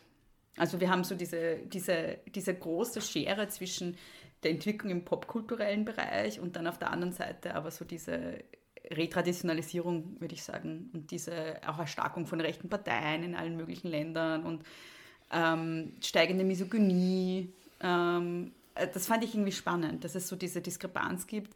Und überhaupt auch online gab es so irgendwie dieses Phänomen wieder wie in den 90er Jahren, so diese Girl-Culture-Sachen. Ja, mhm. so, dieser Taylor Swift und Barbie können ja auch irgendwie so ein bisschen dazu, so dieses Girl-Power-Ding, wo dann irgendwie alles irgendwie mit Girl betitelt wurde, also so Girl-Dinner und irgendwie solche mhm. Sachen. Ja. Mhm weil man halt irgendwie Snacks isst am Abend. So. Also so, es, es, es, hat schon fast lächerliche Ausmaße dann irgendwie angenommen. Aber es, was mir halt stark aufgefallen ist auf popkultureller Ebene, ist diese Zentrierung auf Frauen und Frauenfiguren und, und äh, kulturelle Produkte, die Frauen irgendwie kreieren. So. Ja.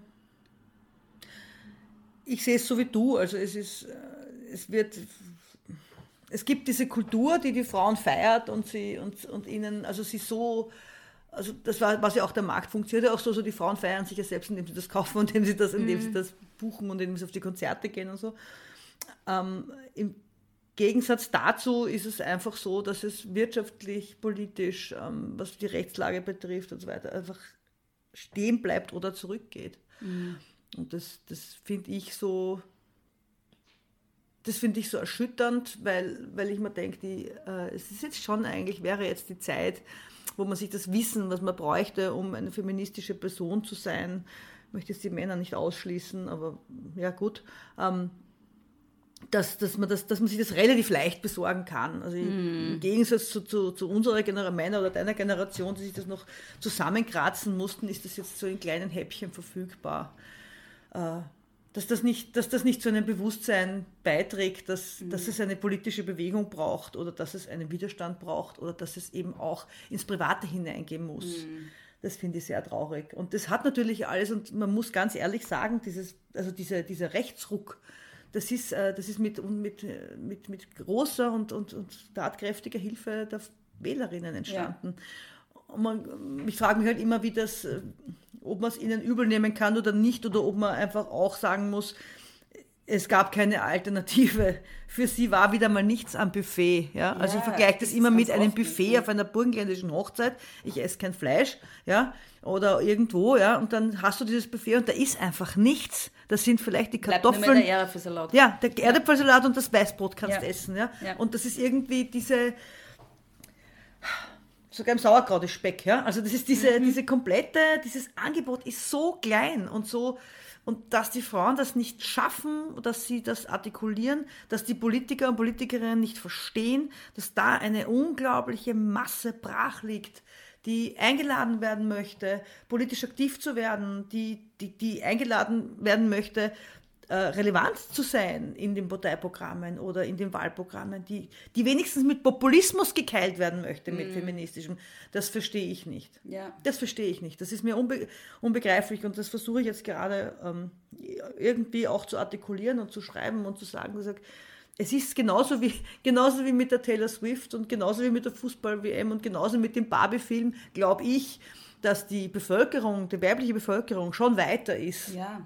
Dass sie eigentlich so politisiert ist, dass, sie, dass man ihr ein Angebot unterbreiten könnte. Das glaube ich. Ich will das glauben. Genauso wie mit dem Barbie-Film. Der hätte auch krachen gehen können. Die Frauen hätten kann, sagen können, das hat nichts mit mir zu tun. Das hat funktioniert.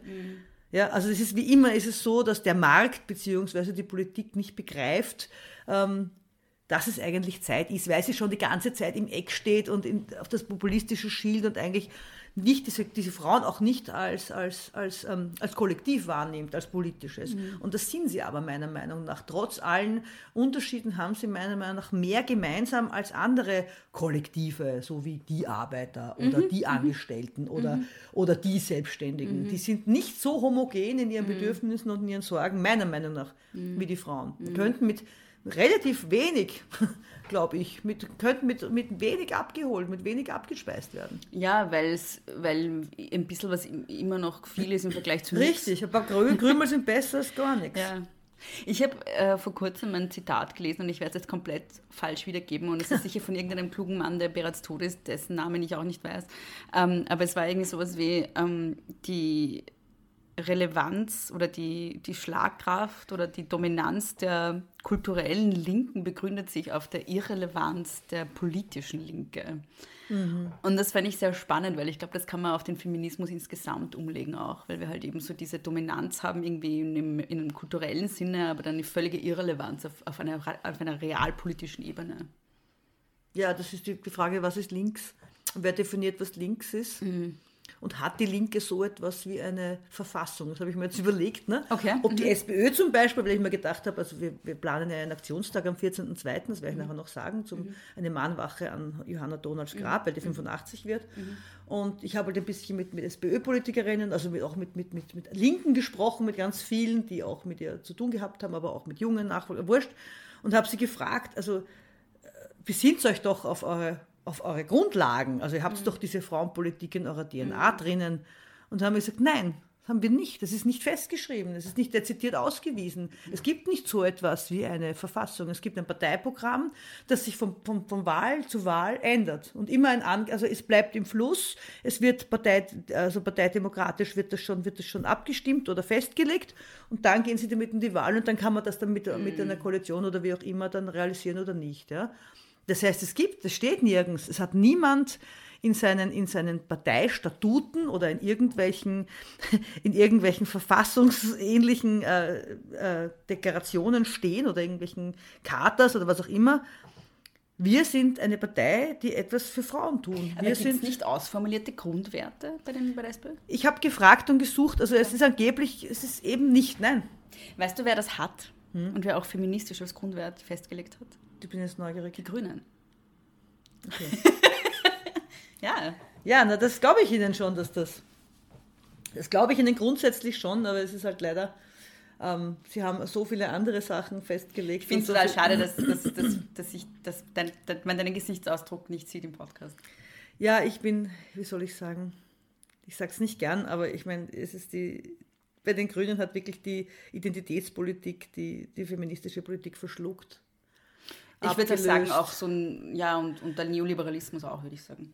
Ja, halt auch die, die, die Kompromissbereitschaft, die natürlich notwendig ist, um mit der ÖVP zu koalieren. Also das sind alles, das sind, das ist eine Bewegung, das war nicht, nicht so nicht vorhersehbar. Es ist, finde ich, sehr, sehr, sehr breit, sehr beliebig formuliert und so, dass es frauenpolitisch oft nicht mehr, nicht mehr relevant ist und dass es nicht mehr anwendbar ist und dass es vor allem, also ich kenne wahnsinnig viele linke, grüne, aus linke, ehemals grüne Frauen, die sagen, ich kann mit dieser Politik nichts mehr anfangen. Also das, das, das geht so an meinen Bedürfnissen vorbei und das geht so an meinem, meinem Begriff von Feminismus vorbei, dass ich mich zu dem nicht mehr bekennen kann. Also es ist auch eine sehr eine theoretische Politik geworden. Es ist eine Politik, die sich wahnsinnig viel um, ähm, um, um Definitionen, um, um, um äh, Sehr akademisch auch. akademisch, orientiert, um, um Begrifflichkeiten, um, um Schreib, sch, schriftlich, Schriftbilder, um, um, ja, um wahnsinnig viel um, sich selbst kreist. Ich möchte es nicht, ich möchte es nicht, also man muss sagen, die Alma Sadic war diejenige, die den Gesetzestext Ja, in ja. rein weiblicher Form geschrieben Ja. hat. Also sowas muss man auch nehmen. Man kann das Ja. jetzt nicht sagen, dass die Partei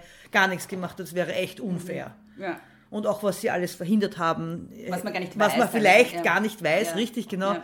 Das wird dann sicher kommen im Wahlkampf, aber äh, ganz hundertprozentig. Wobei die Grünen nicht, nicht sehr gut sind kommunikativ, finde ich. Also wer weiß, ob wir beraten. überhaupt mitkriegen.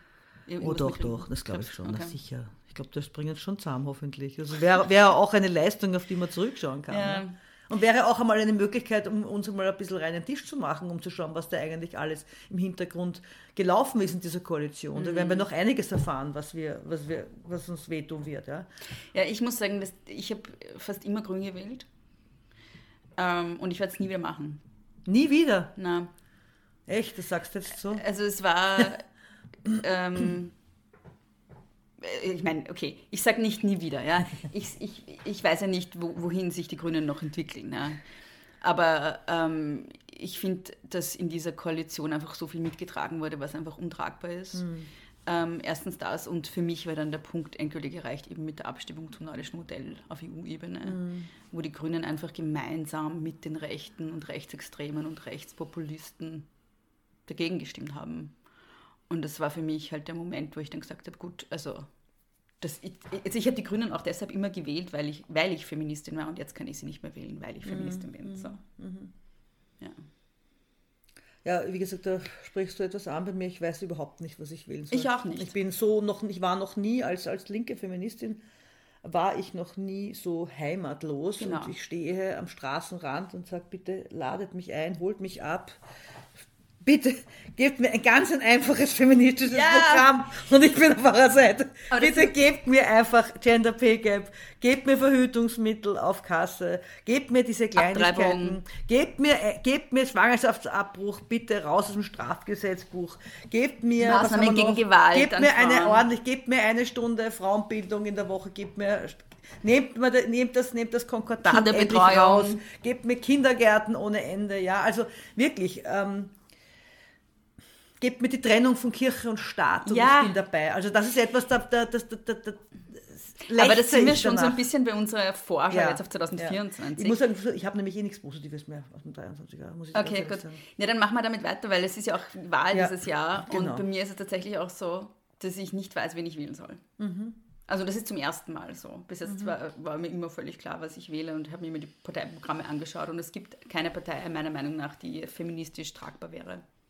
Gibt es einfach nicht. Ja, es ist, also wie gesagt, entweder ist es Unterlassung im großen Fall, es ist, oder Ja. es ist bösartiger Antifeminismus, ne? Mhm. oder es ist falsch verstandener äh, New Wave-Feminismus, oder es ist irgendwie, also ich finde schon die, die Zusammensetzung, also einfach die, was ich, was ich nicht immer noch nicht verstehe, und ich kann, ich kann nicht aufhören, das zu wiederholen, ich verstehe nicht, dass die, dass die, dass die, die, die Wahlstrategen oder die Politstrategen oder wer auch immer da diese Programme macht, ist ja auch so undurchsichtig, ne, wer da wem beeinflusst, wer da wem einflüstert, wer da wem bei den Eiern hat, man weiß es ja nicht. Ja? Ähm, aber die- diese, dass diese Personen, die das bestimmen, diese Chance nicht sehen. Ja. Ich bin hundertprozentig davon überzeugt, dass die Frauen politisierbar sind. Ich finde halt, es fehlen so diese die, die politischen Programme, die sich konkret an den Lebensrealitäten von Frauen Genau. orientieren. Ich würde es gar nicht, ich würde die Frauen gar nicht so, ich würde sagen an Menschen, an, dem, an die mehrheitlich, mehrheitlichen Probleme, die die Menschen haben momentan. Also ich habe schon das Gefühl, das wird herausgepickt, ähm, diese populistische, diese, dieser Zorn, den man haben muss, diese totale Unzufriedenheit, aber diese ganz normalen Probleme, zum Beispiel, dass wir ein Wahnsinnsproblem mit unserer Bildung haben. Ja, dass jemand das wirklich angeht und sagt, wir stellen das, wir machen das jetzt kaputt und machen es neu. Ja, wir haben eines der teuersten Bildungssysteme in Europa und eines der schlechtesten funktionierenden. Also das sind wirklich Dinge, an denen kauen wir herum und Corona hat das noch, noch viel, viel, viel schlimmer gemacht. Ja. Ja, ich wollte gerade sagen, ähnliches gilt ja auch fürs Gesundheitssystem. Das Gleiche, genau, gilt Ja. fürs Gesundheitssystem. Also das ist alles etwas, was sehr korrupt ist, was sehr konservativ ist teilweise, was sehr hirnlos ist, was, äh, was man, wenn diese Gesundheitskassen anschaut, was da passiert ist, das ist typisch österreichisch. Mhm. Ja. Das ist echt unter jeder Sau. Hat ein Schweinegeld gekostet und niemand hat was davon. Ja. Gut, also ich habe dann noch eine zweite Frage gestellt, und zwar, was die Wünsche sind für 2024. Und da, Ah, hast du da noch? genau, Okay. dass mein feministisches Wissen von Männern nicht als Verschwörungstheorie abgetan wird. Verpflichtende Väterkarenz 50-50. Finde ich schwierig. Finde ich auch schwierig. Ja, warum findest du es schwierig? Ähm, weil es an den, weil, Also weil es finanziell nicht möglich ist. Es ist etwas, es, ist etwas, es, gehört, es gehört wahnsinnig erleichtert und es gehört unheimlich belohnt von staatlicher Seite. Aber es ist, es ist nicht umsetzbar. Ich glaube, du kannst das machen, aber es wird dann nicht gelebt werden. Es wird Ja. dann gefaked werden. Das Problem, das ich sehe, ähm, da, haben, da hat meine, meine, mein Austausch mit Alleinerzieherrinnenorganisationen meinen Blick ein bisschen verändert, auch wenn es um so Themen wie Obsorge geht und so. Dass es einfach wahnsinnig viele Männer gibt, die gewalttätig sind und keine guten Väter. Und Genau. da, fe- also ich finde es auch aus dem Grund nicht. Ähm, also ich hätte das vor zwei Jahren noch anders gesehen, aber ich glaube mittlerweile würde ich es nicht gut finden zu sagen, automatisch 50-50 Väterkarenz ist eine gute Idee. Nein, würde ich auch nicht sagen. Ja. Ganz ehrlich, also ich habe auch gesehen, also das ist schon sehr interessant. Es gibt, es gibt Menschen, die eignen sich für die Kindererziehung und Menschen, Mhm. die eignen sich nicht dafür. Und das sollte, die Entscheidung sollte schon freiwillig sein, ganz Mhm. fix. Also ich sehe das auch im Umfeld und ich sage jetzt nicht, dass Mä- Männer sch- schlechter mit Kindern können, überhaupt nicht. Nein, nicht gar nicht. nein, nein, nein, aber, nein, nein. aber ich, äh, ja, das, Das hast ist du auch nicht nicht mein gemeint. Ja, ja. Hast du auch nicht gemeint, Nein. aber ganz grundsätzlich ist dieses Verordnen von Care-Arbeit auch ein Problem, was ich sehe, wenn man dann sagt, äh, Arbeitslose sollen dann, sollen dann Ja. irgendwelche äh, quasi Zivildienste machen und äh, sind dann Menschen, die nicht geeignet sind, Care-Arbeit zu machen und die werden dann auf Leute, Mhm. die bedürftig sind oder Kinder, die bedürftig sind, losgelassen. Da hat niemand was davon. Also Ja, ja, nein, ich sage, also gefährlich. mein Punkt ist überhaupt nicht, dass Männer Ja. schlechter geeignet sind für Ja. Care-Arbeit, ganz im Gegenteil, aber, aber gleichzeitig wissen wir auch, dass wir ein riesiges Problem haben mit männlicher Gewalt. Und das darf man bei solchen Debatten dann auch nicht aus dem Blick lassen. nein, es ist, es ist schon, das ist, halte ich auch für schwierig. Ja. Ja, dann kam gleicher Lohn bei gleicher Arbeit und Aufstiegschancen. Ja, immer bitte, sofort. Ja. Na, das ist aber eh schon uralt. ja, es ist alles uralt, was wir Gibt's besprechen. auch schon, ist auch, das ist schon interessant, weil das schon, in Wirklichkeit wird das schon seit, seit 70ern, ne? ja, vorher schon. Also Mhm. in Wirklichkeit viele von den Forderungen, die, die, wir, die, die wir jetzt stellen, sind teilweise 100 oder 200 Jahre alt mitunter. Mhm. Ja. Also das sind, das ist, muss jede Generation muss das neu, muss das neu erfinden. Das ist ja auch so übel. Ja, Ja, Dass das wir, ist übel. Dass wir das Wissen nicht weitertragen, dass wir auch den, die, den, die Wut nicht in die nächste Generation weitergeben können, weil sich die dann gegen uns richten muss. ja. Genau, Das ist Ma- echt der Matrizid ist auch im Feminismus ein Matrizid, großes Thema. Ganz ja. genau, ja. ja. Wahrscheinlich sehr utopisch, aber ich wünsche mir ein elendigliches Verrecken des Patriarchats. Elendigliches Mhm. Verrecken, okay. Einen Job mit fairer Bezahlung, ohne diskriminiert zu werden. Bezahlung für Care-Arbeit ist auch ein, ein äh, kontroverses Thema. Ich bin ja tendenziell dafür. Viele Feministinnen sind dagegen. Ja, Dann kam, das ist auch ein Thema von dir in deinem Buch, weniger Grabenkampf, also in Einzeller, weniger Grabenkampf, mehr feministischen Streit und Vielstimmigkeit im Diskurs. Dann kam Männer abschaffen. bin ich dagegen. dagegen. Ja, total, sicher. Auf gar keinen Fall. Ich würde sagen, ähm, Männer sollen sich emanzipieren stattdessen. Ja, Äh, Schwangerschaftsabbrüche legalisieren und als auf jeden. Fall. Auf jeden Ja. Fall. Kann ich, kann ich. Dann kam nochmal mehr Zusammenhalt unter Frauen, weniger ideologische Grabenkämpfe. Dass jede zweite Abgeordnete eine Frau ist, dann würden sich viele Probleme sicher lösen. Quoten. Ja. Dass wir Frauen uns mehr unterstützen und zusammentun, das kam nochmal. Also das scheint auch etwas zu sein, was in der Luft liegt, zumindest unter meinen Followern. Weniger Misogynie im Schulsystem, finde ich auch interessant. Und Rassismus, ja. Ja, weniger Rassismus ja. im Schulsystem. Ja, Misogynie und Rassismus ist ein großes Thema. Ja, ja. Dass Frauen sich organisieren und als Bewegung zusammenfinden.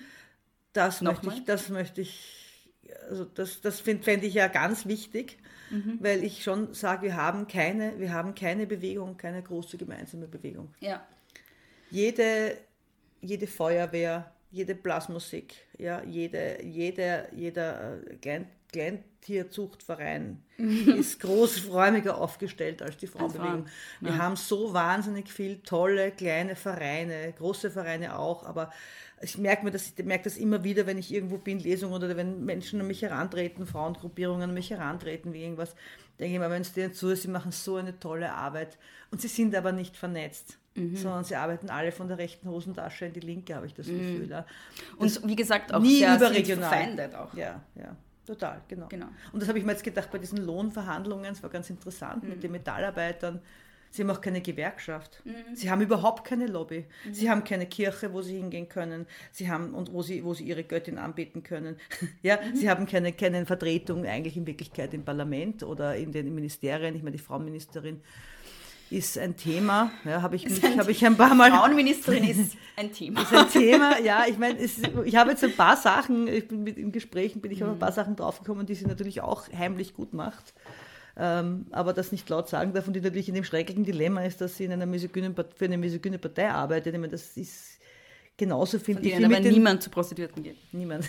Das ist genauso wie mit den Religionen. Ja. Ist, ich finde es recht schwierig. Ja. Du kannst in einem System nichts ändern, wenn du wenn du dem System huldigst und nicht mhm. über das hinausdenkst. Das, du kannst das, du musst aus dem System ausbrechen. Mhm. Also ich bin wirklich für, für entweder für eine Besinnung einer Partei, die das begreift, oder für eine übergeordnete Zusammenführung von diesen ganzen Bewegungen. Mhm. Das haben ja die Arbeiter auch geschafft. Und ja. Das haben ja die, also das ist schon so ein, ein, einer, der letzten, einer der letzten großen Befreiungsbewegungen, die wir eigentlich noch nicht gestartet haben, wirklich. Ne? Immer wieder in ich Wellen. Ja, aber ich glaube, ich glaub, das ist schon, das hat schon, das ist schon auch irgendwie ein Zeitgeistphänomen, oder? Glaubst du nicht, dass es mal eine Frauenbewegung gab? Freilich, es gab mehrere. Also es gab, glaube ich, zwei. Ja. Die dritte ist für mich schon nicht mehr, nicht ist mehr, mehr ja, ja, ist voll. nicht mehr, also nicht mehr so, dass sie, dass sie mehrheitsfähig unter Anführungszeichen so groß geworden ist, dass sie wirklich nachhaltig Veränderungen Nein. herbeiführt, weil es an den Kennzahlen ändert sich nichts. Genau, nur popkulturell hat man und, und auf ja, symbolischer Ebene hat man ja, das verändert. In der, in der ja. Kultur zum Beispiel genau, schon und so, in, der, in der Kunst, das habe ich schon das Gefühl und teilweise, aber, aber im Großen und Ganzen, wenn du sagst, das sind die Hebel, das ist die Kohle, das ist der Gott, das ist die Religion, das ist die Politik, dort, wo wirklich die Entscheidungen geführt werden, nicht dieses ganze Schnickschnack, sondern mhm. wirklich das bare, das nackte Leben eigentlich, mhm. ja. Ja, genau. Da sind wir schon, da, da haben wir nichts. Also da, ist es, nein, passiert. da tut sich nichts. Ja, genau. Nicht, das ne? sehe ich auch so. Ähm, ja, Jetzt müssen wir wieder rausfinden. Aber das, das, Spannende ist ja, dass genau das öfters genannt wurde. Also das ist am häufigsten genannt ja. worden, dass Frauen sich zusammentun, dass Frauen weniger Grabenkämpfe führen, dass es irgendwie mehr Diskurs geben ja. kann und man trotzdem irgendwie zusammensteht. So, das ist etwas, wo es scheinbar ein Bedürfnis gibt. Eben Forderungen, glaube ich, das ist ja das, was ich an der Politik ausrichten würde, wäre ich in der Position, würde ich sagen, sucht euch, sucht euch Forderungen oder sucht euch etwas, ein Frauenprogramm aus, wo ihr möglichst, möglichst Forderungen, wo jede Frau zustimmen kann. Mhm. Wie zum Beispiel Schwangerschaftsabbruch ähm, äh, aus dem Strafgesetzbuch raus. Das ist was, wo ich sehr böse Nachrichten gekriegt habe von Frauen. Schon. Ja, krass. Also ja, das stimmen ja. natürlich nicht alle Frauen zu. Nein, aber das stimmt. Aber ich glaube mehrheitlich, und ja. das ist, ist, auch immer wieder, wird das in Statistiken belegt, dass da, glaube ich, 70, 80 Prozent aller Österreicher und Österreicherinnen dafür Männer sind. Auch, mhm. auch Männer, ja. Also ich meine, vielleicht nicht die, die dann befragt werden von ATV, klar, aber diejenigen, die so, also so, so grundsätzlich. Das ist das eine. Das zweite ist zum Beispiel, ähm, ist zum Beispiel ähm, Verhütung auf Kasse. Ja. Das ist was, ich glaube nicht, dass es irgendeine Frau gibt in Österreich, die irgendwann in ihrem Leben einmal verhütet hat. Nein, ich will 100 Euro sagt, Nein, ich bin so wahnsinnig wahnsinnig mhm. geil drauf, die Pille aus meiner eigenen Tasche zu bezahlen. Oder Kondome, und ja, Viagra bitte auf, bitte auf Kasse, wenn es notwendig ist. Ja. ja. Also das ist ja auch so eine, da gibt es ein paar so, so Anormalitäten in unserem Gesundheitssystem, die mit anderen europäischen Ländern überhaupt nicht mehr, also es passt überhaupt nicht mehr zusammen. Nein, nein, nein. Das ist total letztes Jahrhundert, ja. Komplett, ja. Also sowas zum Beispiel. Ja, oder, oder Sachen wie Gender Pay Gap. Ja, Gender Pay Gap, genau, gleiches Geld für gleiche Arbeit ist angeblich schon oft genug plakatiert worden, ist angeblich auch so, dass äh, Frauen von bestimmten Parteien das gern plakatieren wollen und dann nicht dürfen, weil die Männer sagen, na, das ist nicht so wichtig. Habe ich auch alles gehört, ja. Weiß ich mhm. nicht, kann man nicht reinschauen, aber das habe ich sehr selten. Ich habe meine Bedürfnisse und meine Prinzipien sehr selten auf einem Wahlplakat ja. gefunden und wenn dann auf grünem. Ja. Ah, spannend. Mhm. Ist aber schon länger her. Ja, eben, genau. Es ist schon länger her. ja. ja.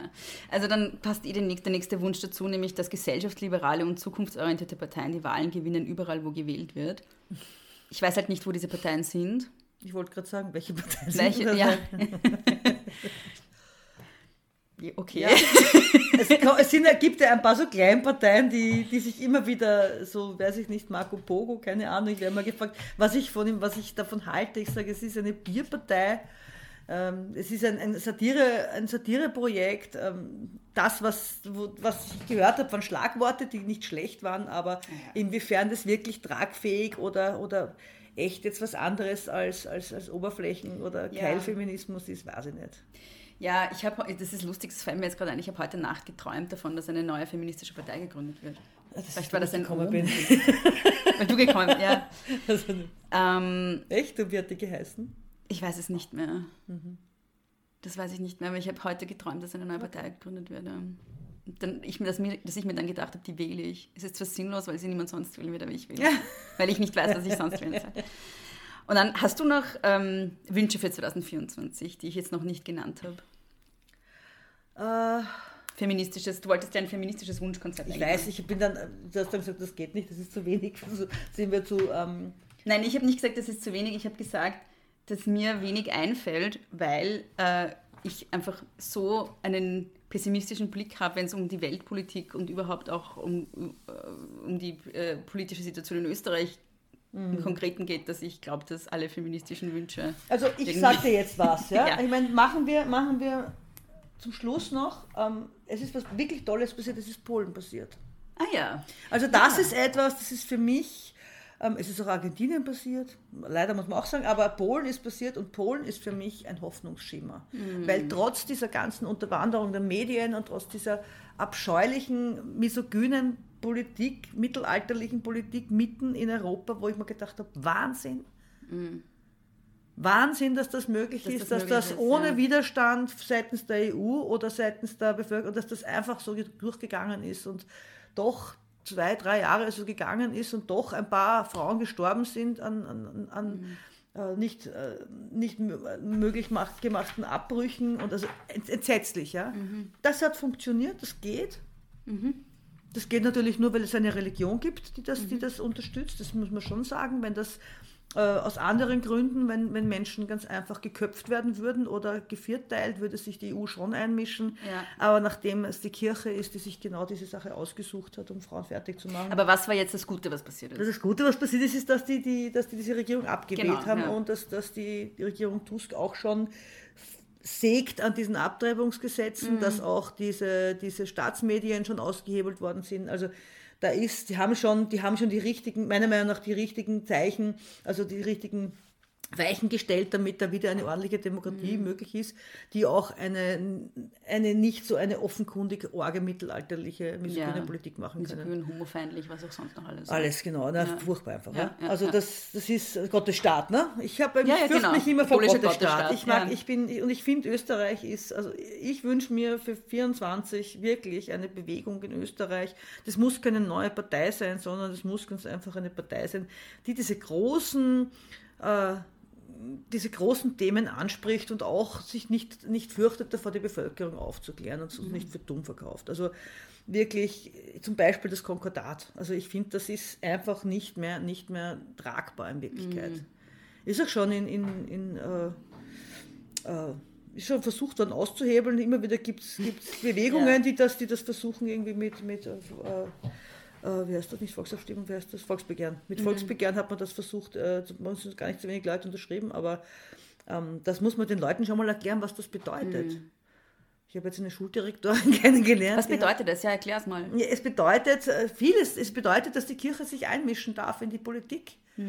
Es bedeutet, dass wir in den Schulklassen Kreuze hängen haben müssen. Und wenn wir das nicht machen, dann kommt ein Inspektor und hängt es auf. Ja, das habe ich jetzt zum ersten Mal Wir haben, gehört. immer, wir haben uns in der Oberstufe dann immer den, den Scherz gemacht, dass wir es umgedreht haben, das Kreuz. Das ist ganz, ganz lang nicht aufgefallen. Ganz schrecklich ist das.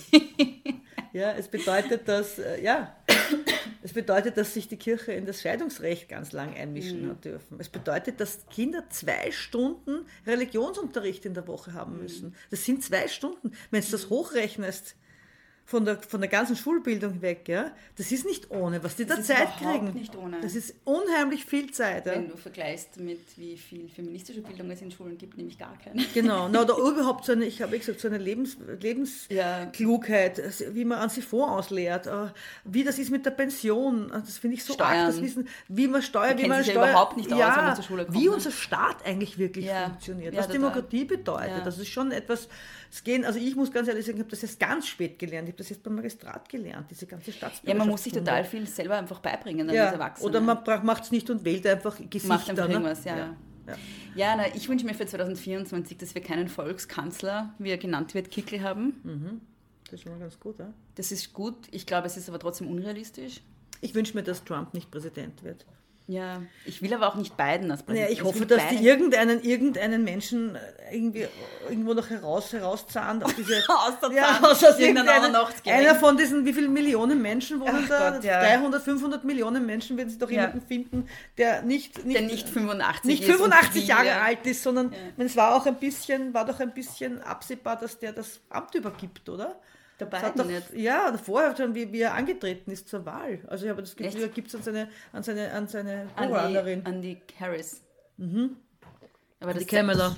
Ja, schaut Aber aber ich nicht so aus gerade. Ich weiß, aber ich habe mir das damals gedacht, ich dachte, ah, die war, die war, hat so, so tolle, so tolle Ja, du glaubst ja nicht, dass ein, ein, ein alter weißer Mann Macht freiwillig ab. Ja. Nein, das hat noch nie funktioniert. Nein, das, das funktioniert Ja. nur als Versprechen. Und ich wünsche mir schon auch eben, wie gesagt, dass die, dass die Generationen, die feministischen Generationen versöhnlicher aufeinander schauen. Das wünsche ich mir auch. Mhm. Ähm, und dann gab es, es kam dann bei dieser, und das passt jetzt ganz gut dazu, Ja. nämlich ähm, bei dieser Fragerunde, die ich gemacht habe, wo ich eigentlich Wünsche und, und Lieblingsmomente 2023 äh, erfragen wollte, kam dann auch noch eine Frage an mich, beziehungsweise an uns. Ich habe ja Mhm. nicht gesagt, welcher Gast zu Besuch kommt. Wes Weshalb ich es übrigens auch lustig finde, dass unsere gemeinsame Lesung und dein Buch Ja, mehrmals genannt schön. wurde, Das weil niemand wusste, dass du kommst. Sie wissen es ja doch alle. Sie haben es ja schon, Sie sie ahnen schon es. gespürt, ja. Die Göttin hat es ihnen eingeflüstert. Ähm, so, was wollte ich jetzt sagen? Genau, und da kam die Frage, gibt es für den Feminismus nach der Spaltung, die am 7. oder nach dem 7. Oktober passiert Mhm. ist, noch eine Chance auf Versöhnung? Was würdest du dazu sagen? Das war ja auch was ganz Furchtbares, was 2023 passiert ist, oder dieser furchtbare Terroranschlag, dieses Massaker von der Hamas auf Israel, der darauf folgende Krieg, die Geiselnahmen und dann auch die ganze feministische Debatte dazu, die ja wirklich grauenhaft war. Ja. Ich persönlich, wenn du mich jetzt wieso fragst, ja, das wollte ich, wollte ich noch eben nicht als Plus, als Minus, wollte ich schon noch ansprechen, das Thema. ja. Was ich glaube, ist, dass bei aller Grauslichkeit, die das Ganze, das Ganze, äh, alles was da passiert ist, immer noch, es ist, brauchen wir nicht drüber reden, dass das alles schrecklich ist, ja, dass das alles furchtbar war und immer noch ist und noch lang sein wird. Aber das einzig Gute, was diese Sache gehabt hat, ist, dass sich teilweise, ähm, ich sage immer, diese Aneinanderreihung von wie so Perlenketten, dass ich ein besonders guter Mensch bin. Da muss ich mich äh, digital schmücken mit der einen Perle, die heißt, ich bin sexwerk-positiv und die eine Perle, die sowieso das ganz gut heißt, ich bin links. Dann ist die eine Perle, dass ich bin so klima, klimaneutral. Ja, und dann ist und dann kam jetzt noch diese Perle. Genau, das ja, ist alles grundsätzlich äh, intersektional, dann kam noch dran, das alles kam dazu. Und dann kam noch drauf, bei den meisten dieser klassischen, meiner Meinung nach, dieser, dieser äh, Perlenkettenfeministinnen, kam noch diese, äh, ich bin für die Palästinenser. Free Palestine. Perle, genau, Free Palestine Perle kam auch noch dazu. Und diese Perle hat meiner Meinung nach einen Punkt markiert, wo man sieht, hier wird nicht mehr gedacht, hier, wird hier werden Perlen aufgefädelt, damit ich besonders schön glänze im Netz. Ja, genau. Und das und diese Antisemitismusperle Ja, ist ja. so ist so dunkel Ja. und, und, und, und so mächtig, dass jetzt, dass jetzt mehr oder weniger grundsätzlich diese Kategorisierung und diese Schubladenliebe und Schubladenbedürfnis aufgedeckt und aufgebrochen wird. Mhm. Und zwar von den linken Feuilletonisten und Feuilletonistinnen, die jetzt endlich unter Nicht Anführungszeichen ja, sagen können, hier müssen wir anfangen, wieder differenzierter zu denken. Ja. Diese, also dieses Stigma zeigt uns eigentlich, was eigentlich vor vier, fünf Bären vorher schon schiefgelaufen ist, Ja. nämlich dass ein Denkprozess gar nicht mehr anfängt, sondern nur Nein, nein, mehr nur ein. Bekenntnis. Es geht nur mehr um, um Parolen. Genau, Ja. es ist, ein, es ist ein Glaubensbekenntnis und jetzt ist eben dieses Free Palestine noch dazugekommen. Mhm. Und das wird runtergebetet, die ganze Zeit. Und dass das nur mehr ein leeres Gebet ist eigentlich, ohne, ohne dass man denkt, sondern dass man einfach in diese Kirche hineingeht und jeden Tag dieses Gebet runter sagt. Mhm. Für wen eigentlich? Also, dass das mehr oder weniger nur eine hohle Gemeinschaft bildet, Mhm. die nicht mehr intellektuell begründbar ist, meiner Meinung nach. Genau. Also für mich Ja. ist das ist, es ist so viele Widersprüche und nicht nur für mich, also für dich ja auch und für viele andere, die sagen, ich kann mich dem nicht mehr, ich kann mich dieser Bewegung, keiner von diesen Bewegungen anschließen, weil sie so viele Denkfehler gemacht hat Ja. und weil ich dann eben nicht enden will im Endeffekt, dass ich dann Free Palestine irgendwo drauf will. Ja, also beziehungsweise, also ähm, es wird ja dann immer argumentiert, dass es ja um die palästinensische Zivilbevölkerung geht, ähm, was insofern völliger Unsinn ist, als dass diese, dass ja es Feministinnen gab, also Frauen, Menschen, die sich online als FeministInnen deklariert haben, die na, kurz nach dem 7. Oktober äh, irgendwie so Grafiken von diesen fallschirmspringenden Hamas-Mördern, Terroristen, ähm, gepostet haben. Und was? Du zeigst mir deine Socken. Das können wir nachher besprechen. Okay. ähm, und, äh, und dann irgendwie geschrieben haben, das ist what, also so, so sieht Dekolonialismus Mhm. aus oder so, die das wirklich einfach gefeiert haben. Und man muss dazu sagen, ähm, also da geht es nirgendwo um, um eine Zivilbevölkerung. Worum es geht, ist, dass die israelische Zivilbevölkerung äh, brutalst abgeschlachtet und gefoltert wurde und dass Frauen dort äh, sexuell gefoltert wurden. Also das wurde ja jetzt auch von der New York Times irgendwie Ja, ja. veröffentlicht, die da teilweise auch sehr, eine sehr unrühmliche Rolle gespielt hat in manchen Berichterstattungen, aber die hat das sehr schön irgendwie dargelegt, schön ist das falsche Wort, aber sehr eindrücklich dargelegt, was für eine bestialische sexuelle Gewalt den Frauen dort angetan wurde und auch denen in Gefangenschaft dann. Und äh, ja, genau, also die, die was dort äh, ermordet wurden und die, die dann in Geiselhaft genommen wurden. Ähm, also es ist, äh, genau, also so diese, das ist nichts, also da, da kann man von nichts anderem mehr sprechen als Antisemitismus, wenn man in der Lage ist, das völlig auszublenden und nicht nur auszublenden, sondern zu feiern. Ja. Ich wollte gerade sagen, ausblenden ist eins. Also ich kann, mir- was ich mir vorstellen kann, wo ich dann selbst oft überfordert bin in solchen Konflikten, ist, wenn Konflikte sehr komplex sind, ja, Ja.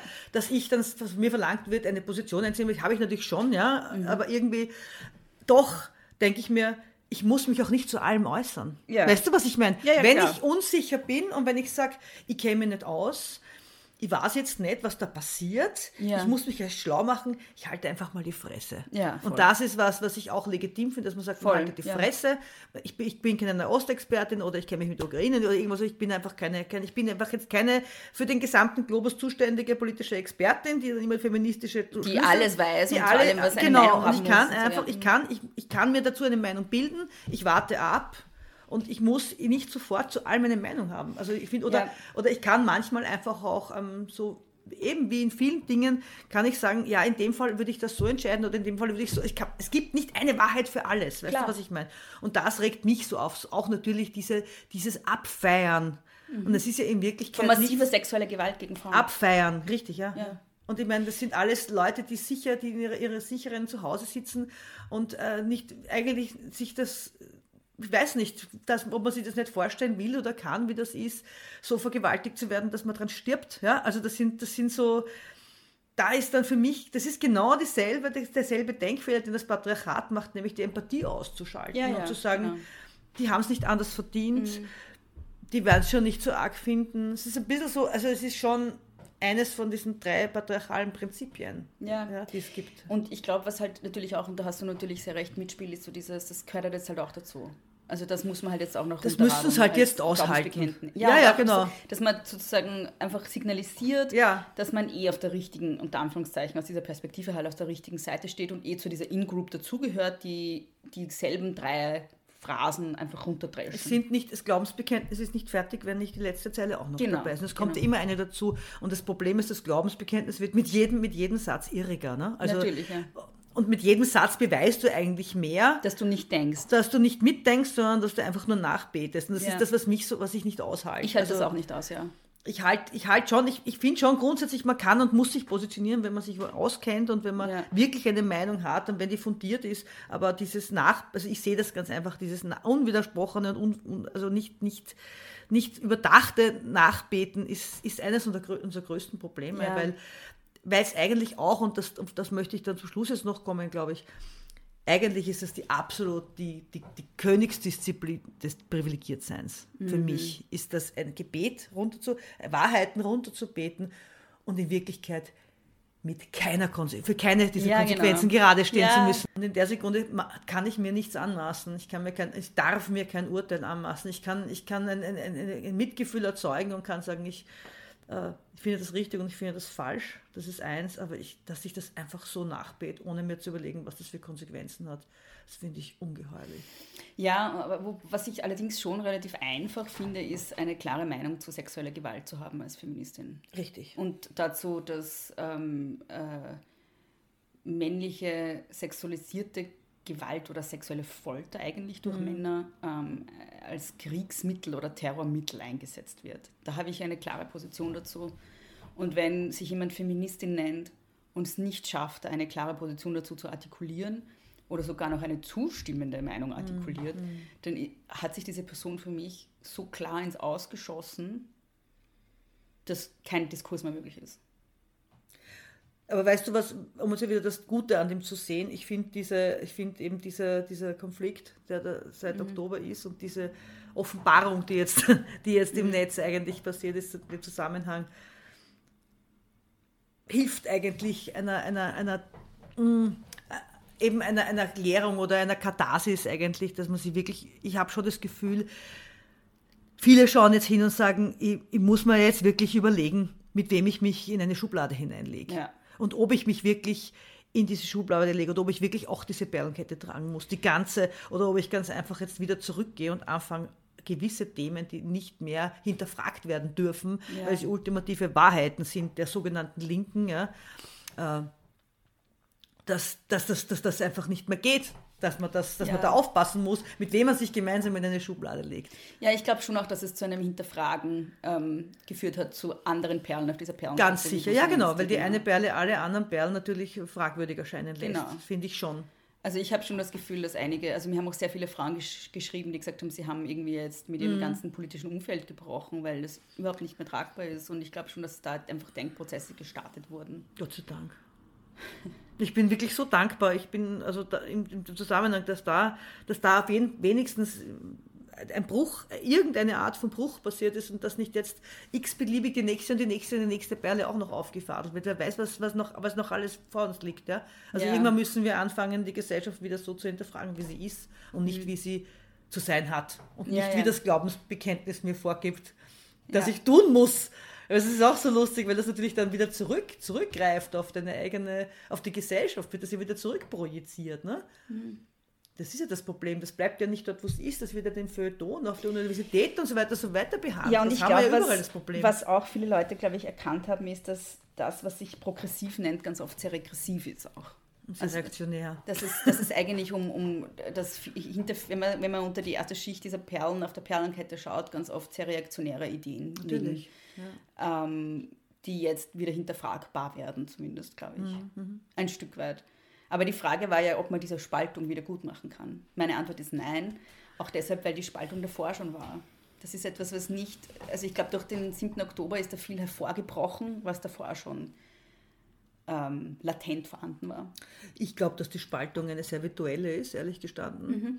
Ich glaube, das größte Problem, das wir haben, ist nicht die Spaltung, die eigentlich hauptsächlich in den sozialen Medien stattfindet oder in manchen Feuilletons mhm. ausdiskutiert wird, damit die Leute sich unterhalten, mhm. ähm, sondern ich glaube, das Problem ist, das ist die, die, die, die unpolitische, also das ist, das ist, dass wir nicht genug politisiert sind. Die breite Masse der Frauen in diesem Land oder auch in Deutschland, ja, ist nicht politisiert genug, um demokratisch etwas zu erwirken oder etwas zu verlangen.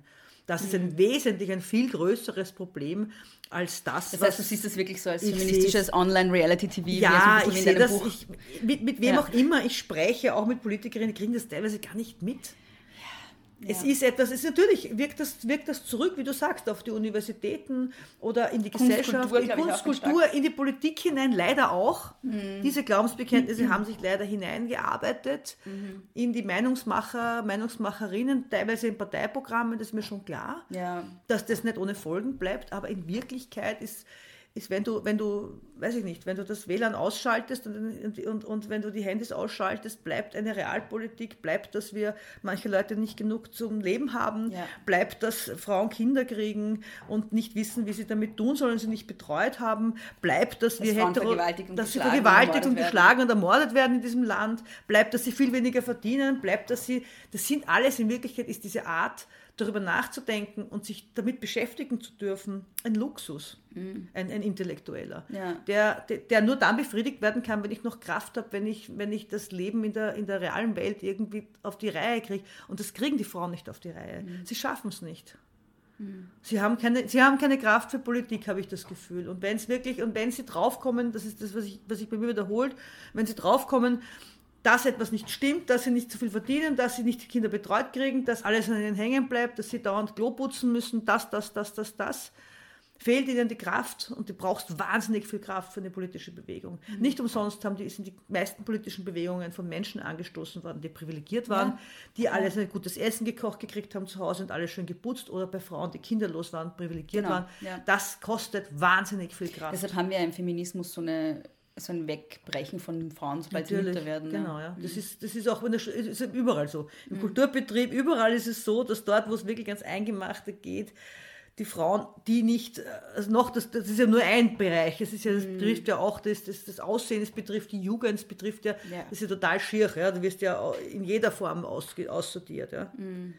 Egal, ob du Mutter wirst, ob du älter wirst, das droht dir ja so und so, ist dein, dein, dein Ablaufdatum ganz woanders als bei einem Mann. Ja, und das ist ja auch etwas, also da haben wir auch letztens drüber gesprochen, aber es wäre doch auch irgendwie ich, etwas, was ich gerne schaffen würde, ja, ist, dass ich genau das jüngeren Frauen vermittle. Jüngeren Frauen als mir. Also ich bin jetzt Mitte 30 ja, und ich habe echt bis so Anfang 30, Mitte 30 gebraucht, bis ich nicht bis ich mich mit älteren Frauen verbrü ver was soll ich sagen, verbrüdert, was für ein Sakrileg, ja, verschwestert habe. Ähm, weil es ja tatsächlich, also ich glaube, ich, so, jetzt kriege ich keinen geraden Satz mehr raus, aber was ich sagen will, ist, dass, dass ich glaube, dass es das ist, dass es, dass es, dass es etwas Ja, ja. ist, was die Frauenbewegung ganz dringend braucht, eine Braucht sie Verschwesterung von jungen und alten, sage ich jetzt mal, Frauen, Mhm, natürlich, von jüngeren und älteren, von Frauen in verschiedenen Lebenssituationen und dass das etwas ist, was fehlt. Und. Mhm. ich glaube, das ist so eine, eine Leerstelle, an der ganz viel scheitert. Aber ich meine, du verstehst natürlich, warum das so ist, ne? Ja, Also das ist ja, wir haben ja auch kein Material, wir haben ja kein Trägermaterial, an dem wir unsere äh, Ideologien, unsere Erfahrungen und so weiter du weitergeben mit können. Trägermaterial? Es gibt keine, es gibt keine, es gibt nichts, wo wir die eine Generation was an die andere Generation übergeben kann. Mhm. Also das Patriarchat hat das in Form von Spiritualität, hat das in Form von, von, von Glauben, hat das in Form von Wirtschaft, hat das Mhm. in Form von Feuerwehren, politischen Positionen. politischen Positionen, äh, Familienbetrieben. Also da ist irgendwie dieses, dieses das Patriarchat, dass das an die nächste Generation weitergegeben wird, das ist so selbstverständlich wie die Schwerkraft. Ja. So wie das Geld immer von den Leuten, die Geld haben, zu den Leuten, die Geld haben, hingeht. Also das ist, das folgt einer bestimmten Logik. Aber wir haben die Struktur nicht. Wir bräuchten eine Struktur, eine Wertestruktur. Es müsste so etwas geben wie eine weibliche Wertegemeinschaft, die irgendwie sagt so, du bist die Frau und ich schaue mir dich an und du sagst, du bist jünger als ich und du schaust mich an oder du schaust eine alte Frau und du siehst nicht eine alte Frau, die Altersarmut hat und die unbegehrt ist und die du nirgends mehr in den Die Medien siehst. und die man die schier ist und die am besten sterben soll, weil wir wollen sie Ja, nicht mehr länger genau. bezahlen, so wie unsere Gesellschaft das macht. Ja? So, und du siehst eine alte weiße Frau und die musst du im Familienverband haben, die müsstest du, die müsste ständig in den Medien laufen, die müsste quasi predigen dürfen, die müsste Politik Mhm. machen dürfen, die müsste, so wie der Konrad Liesmann, auf und abreden jede Woche oder wieder Zu brechen. jedem Thema. Zu jedem fucking von Thema dem müssten keine die Ahnung alten hat. Frauen sprechen und beten und predigen und alle müssten sich das anhören. Ja. Das ist, wir haben, wir haben, sie dürfen nicht sprechen, sie dürfen es nicht erfahren, sie dürfen keine Entscheidungen fällen und deswegen, und sie, sie dürfen uns auch nicht unterhalten. Ja. Also das ist schon, die Frauen sind, das ist diese Frage der Sichtbarkeit. Ich mag das Wort überhaupt nicht, weil es stimmt nicht. Es ist nicht, es ist nicht, wir sehen sie ja. Es ist die, die Genussfähigkeit oder die, dass man das, dass man das vertraut, was, dass man ihnen vertraut, was sie sagen, dass man ihnen zuhört. Es ist Macht, es ist Status, es ist Hörbarkeit viel mehr als Sichtbarkeit. Ja, finde ich auch, ja. Ja. Oder? Was, aber gleichzeitig kommt dann noch was dazu und das spielt, also es hängt damit wahrscheinlich zusammen, aber vielleicht schaue ich mir das immer zu psychoanalytisch an, aber es gibt halt eben noch, dann auch noch so dieses Phänomen, dass die junge Frau, um in einer patriarchalen Gesellschaft überhaupt irgendetwas äh, sagen zu dürfen, auch immer sich definieren muss über die Abwertung der Genau. älteren Frau. Der berühmte Matrizid, ja, ähm, und das haben wir ja auch im Feminismus. Da wird immer von Generationenkonflikt geredet. Es geht immer darum, dass man Feminismus fast ausschließlich darüber definiert, dass man nicht so ist wie die Alten. Ja? Und das sehe ich halt als großes Problem. Ja, und es wird aber auch medial inszeniert, finde Ja, ich sehr total. lustig. Also ich habe mit Elfriede Hammer darüber geredet, mit der bin ich befreundet. Und die sagt, das ist, ich kann sie kann schon nicht mehr hören. Ja. Sie wird alle zehn Jahre oder alle 15 Jahre wird sie gefragt, ob sie sich nicht mit einer jungen Feministin hinsetzt und mit der das debattiert. Ja, jetzt sagt sie, kann es nicht mehr hören. Sie, Mhm. Ja, die, die, die wird immer eigentlich aufgefordert, öffentlich, dass sie, dass sie sich streitet mit den Jungen. Also es wird nie, wird auch von den Formaten nie so gemacht und sie wählen auch die Themen so aus. Und es wird einfach alles, Genau. es ist alles auf Krawall gebürstet. Auf es ist Frauen immer eine Arena. hetzen, Es ist genau. immer nur eine Kampfarena. Wenn wir eine Öffentlichkeit haben, ist es eine Kampfarena. Ja. Wir kriegen nie ein, ein weißt du was, nie diese, diese verbindlichen, netten Formate, wo wir gemeinsam über das Patriarchat Mhm. ablästern können. Nein, sie geben uns Themen, wo wir uns fix entzweien. Also Ja, das genau. ist schon, das ist schon ist eine, eine Ernährung. Ein, ja, das ist ganz bestimmt eine Strategie. Ich bin sehr froh, dass ich diese Medieneinladungen immer ausgeschlagen habe. Also ich wurde auch, jetzt bin ich wahrscheinlich keine junge Feministin mehr mit Mitte 30. aber, schwierig. ja. ja, schon alt. Aber so in meinen 20ern wurde ich teilweise eingeladen, Ja, klar. ähm, um bei Gegenveranstaltungen zu machen gegen ältere Feministinnen Ja, ja. oder im Fernsehstudio. Es funktioniert so gut. Ich habe immer, Ja, ich ja. hab immer, Gott sei Dank, ja, immer gesagt, nein, das mache ich nicht. Ja. Ja. Interessiert mich nicht. Du siehst ja auch, wer es macht. Also ganz ehrlich, wenn du dir die Formate anschaust, es bleiben nicht viele über, die das machen, Ja. die, das verstanden, die das nicht verstanden haben, dass man sowas nicht Und macht. die, die es machen, sind natürlich dann auch die unüberlegtesten, die äh, dogmatischsten. Und dann kann man natürlich Feminismus, wenn, man das, wenn das das Bild ist, dass man dann kriegt medial, auch schön abwerten darüber. Ne? Wenn ich dann die lautesten, unüberlegtesten äh, Stimmen habe. Das Problem ist, dass wir immer mit überlegen müssen, was fürs Kollektiv gut ist. Das ist auch etwas, was ich mir wünsche. Ich wünsche mir, dass der Feminismus weg von diesem individuellen äh, Wunschkonzert, dass man je- jeder einzeln für sich singt oder gesungen haben möchte, äh, wegtut und sagt, ich verstehe, dass ich für ein Kollektiv spreche. Ja. Wenn ich feministisch gefragt werde, dann verstehe ich, dass ich nicht für mich sprechen kann. Ich muss immer, ich muss immer schauen, dass ich möglichst, möglichst ein, ein, ein Kollektiv abdecke, dass ich nicht nur, nicht sage, ich mache mir mein Gesetz selbst und jeder soll schauen, wo er bleibt oder der Rest soll scheißen gehen. Das Ja. ist ja wirklich, ist es ja so, ne? Ja, und es, es, unsere Social-Media-Kultur befördert das natürlich, weil es da so individualistisch dann einfach darum geht, irgendwelche feministischen, wie soll ich sagen, so ähm, Ikonen irgendwie zu, zu feiern, die dann natürlich auch nur für sich sprechen, weil es äh, nur darum geht, dass man sich selber inszeniert ganz oft.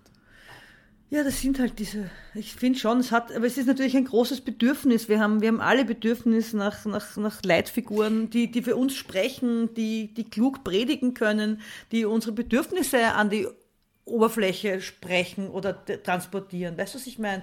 Deswegen laufen wir ja diesen ganzen äh, Autorinnen, Feministinnen auch so nach und finden sie so toll und feiern sie so ab als Kollektiv. Weil wer spricht denn sonst für uns? Die Politikerinnen nicht, die Wirtschaftsfrauen auch nicht. Das sind, das bleiben, es, wir haben nicht so viel, so viel, äh, äh, ähm, nicht so viele Figuren, die für uns sprechen. Die Männer auch nicht. Also das ist ja noch dazu so gemein, dass es so wenig gibt. Ich meine, es wäre natürlich viel mehr und es wird immer besser, aber wir müssen schon begreifen, dass nicht alle, die für uns zu sprechen meinen, Heilige sind. Das ist das, was ja, und dass ganz viele auch muss. einfach aus Eigeninteresse rausagieren, die halt Natürlich. ihre Perlenkette herzeigen. Ja, So. ja, so ist das. Genau. Damit wir Geld verdienen. Ja. Also jetzt fädeln wir uns unsere Perlenkette auf, Ja. die Bea und ich sitzen da. Ich meine, es ist halt immer so ambivalent, weil ich ja auch eine dieser Figuren bin in gewisser Ich Weise. denke, das wollte ich jetzt damit nicht sagen. Nein, also, ähm, und ich, ich finde es immer total schwierig, dann, ähm, äh, wenn Feminismus zu sehr sich auf eine Person fokussiert. Ähm, das ist auch der Grund, warum mein Podcast ein Interview-Podcast ist, wo ich halt mehrere Frauen frage zu Dingen. Ähm, aber es ist ja, also irgendwie hat uns dieses Schicksal ja beide auch ereilt, oder? Dass wir irgendwie so feministische Figuren sind in der Öffentlichkeit auch. Ja, wobei, Schicksal, ich finde das eigentlich.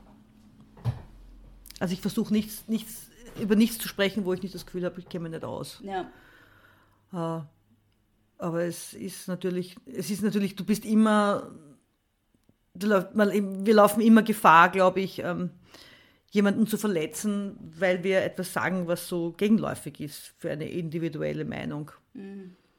Aber ich denke mal, es ist schon, also es sind ja ja mehr und, und, und wir kriegen ja auch genug Gegenwind ab. Also es ist, es ist ja nicht so, dass wir, noch dazu ist es nicht so, dass wir irgendeine Art von Macht hätten. Das, das rede ich mich ganz gern aus, weil ich, hab, ich bin bei keiner Partei, ich erlasse kein Gesetz, ich kriege von niemandem ein Geld dafür, was ich sage. Es muss mir keiner zuhören. Mit meinen Reden wird nichts beschallt. Ja. Ja, also man kann sich ja entziehen, meiner Genau, man Meinung. kann und den meiner, Podcast abdrehen, man muss meine man muss es sich gar nicht an, man muss es sich nicht kaufen. Es ist ja nicht Ja. so, dass sie, dass sie gratis gedruckt und, und, und als Schullektüre äh, verbreitet werden. Es ist ja wirklich so, das ist ja in Wirklichkeit die, die Freiheit, die halt so viel kostet, uns so viel kostet, weil wir so wenig verdienen. Ja? Aber die Freiheit, das zu sagen ne? haben wir deswegen, weil wir, weil wir ähm, auch, auch wirtschaftlich äh, links liegen gelassen werden. oder, oder machtpolitisch auch ja. keine, keine Befugnis haben. Ja, das ist genau. das, was, was ich, was mir manchmal, was mir manchmal natürlich ärgert. Manchmal denke ich mir, mhm. ich würde gerne Entscheidungen treffen, aber meistens denke ich mir, ich bin froh, dass ich diese Entscheidungen nicht treffen muss mhm. und ich muss, also ich bin auch nicht ausgebildet. Ja, denke ich mir oft. Also wenn ich jemand fragen würde, ob du Frauenministerin werden willst 2024, sagst du nein. Das habe ich nicht gesagt. ja. Äh, das habe ich nicht gesagt. Aber nein, ich, äh, das, wie gesagt, ich müsste, es müsste also, die richtige Partei geben. Also ja. ich würde schon, ich würde wahnsinnig gerne, eigentlich würde ich gerne, nicht jetzt, aber irgendwann mal auch, auch nicht, nur, nicht nur Dampf plaudern, sondern auch wirklich mal gerade stehen für das, was du mhm. sagst und mit, mit allen Konsequenzen. Das ist sicher eine tolle Erfahrung. Aber ich glaube, ich bin eher fürs Quatschen zuständig und fürs Denken und fürs Bücherschreiben. Also ich kann mir stellen mir das sehr schwer vor und was ich gehört habe, ist das Aller, Allerschlimmste. Das ist die allerschlimmste ähm, Beschäftigung. Und solche Leute wie du und ich werden sowieso nie in die Politik eingeladen werden, weil wir viel zu handig sind und viel zu unbequem. Also ja, wir sind und zu wenig dazugehören. Ne? Ja, und also auch so. nicht loyal in Wirklichkeit. Ne? Also ich finde, diese, diese Parteiloyalität, die geht ja echt nur, wenn du wenn du dich committest. Die geht ja echt mm. nur, wenn du hm. quasi der Partei wie eine Religionsgemeinschaft siehst und beitrittst und einfach nichts sagst. Das mm. merkst du immer, wenn die Politikerinnen nichts sagen, dann weißt du, sie würden jetzt gern was sagen. Ne? Ja. ja. Dürfen aber nicht, weil es da nicht auf der Parteilinie ist. Ja, das Problem wäre halt, wir wären halt loyal mit Frauen und nicht mit Parteien. Genau. Oder ich wäre auch mit, mit Männern loyal, wenn es sein muss. Also wenn, wenn ich jetzt, also ich denke jetzt an Frauenpolitik gibt, oder ja, weil ich gesagt habe, Frauenministerin. Ja, ich würde versuchen, mit möglichst vielen Frauen möglichst loyal zu sein und möglichst viel Gerechtigkeit zu verbreiten. Ne? Ja. Würde ich schon machen, aber. Also das geht halt nicht, wenn man mit einer Partei loyal ist. Also das Nein, ist halt. Das, geht das ist halt gesagt, das ist genauso mit der Religion übrigens. Ja. Ne? Also dieses, dieses innerhalb einer Religion sagen, ja, ich, ich koche ganz viel Kaffee und ich tue ganz viel putzen und Jesus liebt mich und ich so werde ich die Kirche von unten vereinen. Im System verändert nie was. Ja. Ja. Sieht man ja ganz gut, wie, das, wie gut das funktioniert. Gar nicht. Nicht, genau. Deswegen Freiheit, frei bleiben. Ich glaube, 2024 wird ein gutes Jahr. Glaubst du das? Ja, ich glaube das. Ich glaube, dass, dass ich habe das so, ich habe ich hab so ein Gefühl, es bricht gerade so viel auf. Also zumindest für mich, in, in, mir bricht wahnsinnig viel auf. Ich habe so viel erst jetzt verstanden. So interessant, mhm. wie, wie, wie, alt man werden muss, bis man die Sachen, das ist wie gescheit ich erst mit 80 bin. Ich kann es mir kaum vorstellen. Oder du? Ja, servus. Nein, aber die, das ist, klingt das, Entschuldigung. Nein, also was ich sagen wollte ist, ich glaube 2024 wird deswegen gut, weil ich wirklich spüre, dass überall ähm, ein Bewusstsein kommt, ein feministisches, eine bestimmte Unzufriedenheit, die ich vor ein paar Jahren nicht gespürt habe. Mhm. Es brodelt. Und ich glaube, wenn es einmal brodelt, ist es immer gut, weil es hat ganz lang nicht gebrodelt. Es war so eine, so eine, eine so wirklich seit Donal, würde ich jetzt mal sagen, echt jetzt, oder seit den 80ern war, war politisch, frauenpolitisch nichts spürbar. Und so wie ich eingestiegen bin, so in den Nullerjahren, würde ich jetzt mal sagen, so richtig mit aktiven Verfolgen von allem. Das, was jetzt ist, ist anders. Wirklich? Ja, das ist anders. Mhm. Ich glaube schon. Es ist schon, also es, ich habe auch das Gefühl, dass das bei manchen Parteien ein bisschen, so wie, wie, wie wir schon gesagt haben, so wie, wie sie draufgekommen sind, dass man mit uns Geld verdienen kann, wie Barbie Film, dass man uns in den Mainstream lassen darf, dass man uns Filme machen lassen darf, dass man uns Bücher schreiben lassen kann und dass das nicht alles nur irgendwo in einem Eck vergammelt, sondern dass das wirklich in der Mitte der Gesellschaft ankommt, dass das letztendlich bei der Politik auch passieren wird. Also du glaubst, 2024 kommt die Politik drauf, dass es Frauen gibt? Es wird vielleicht nicht, nicht so passieren, dass, dass eine Frauenpartei entstehen wird, das glaube ich nicht.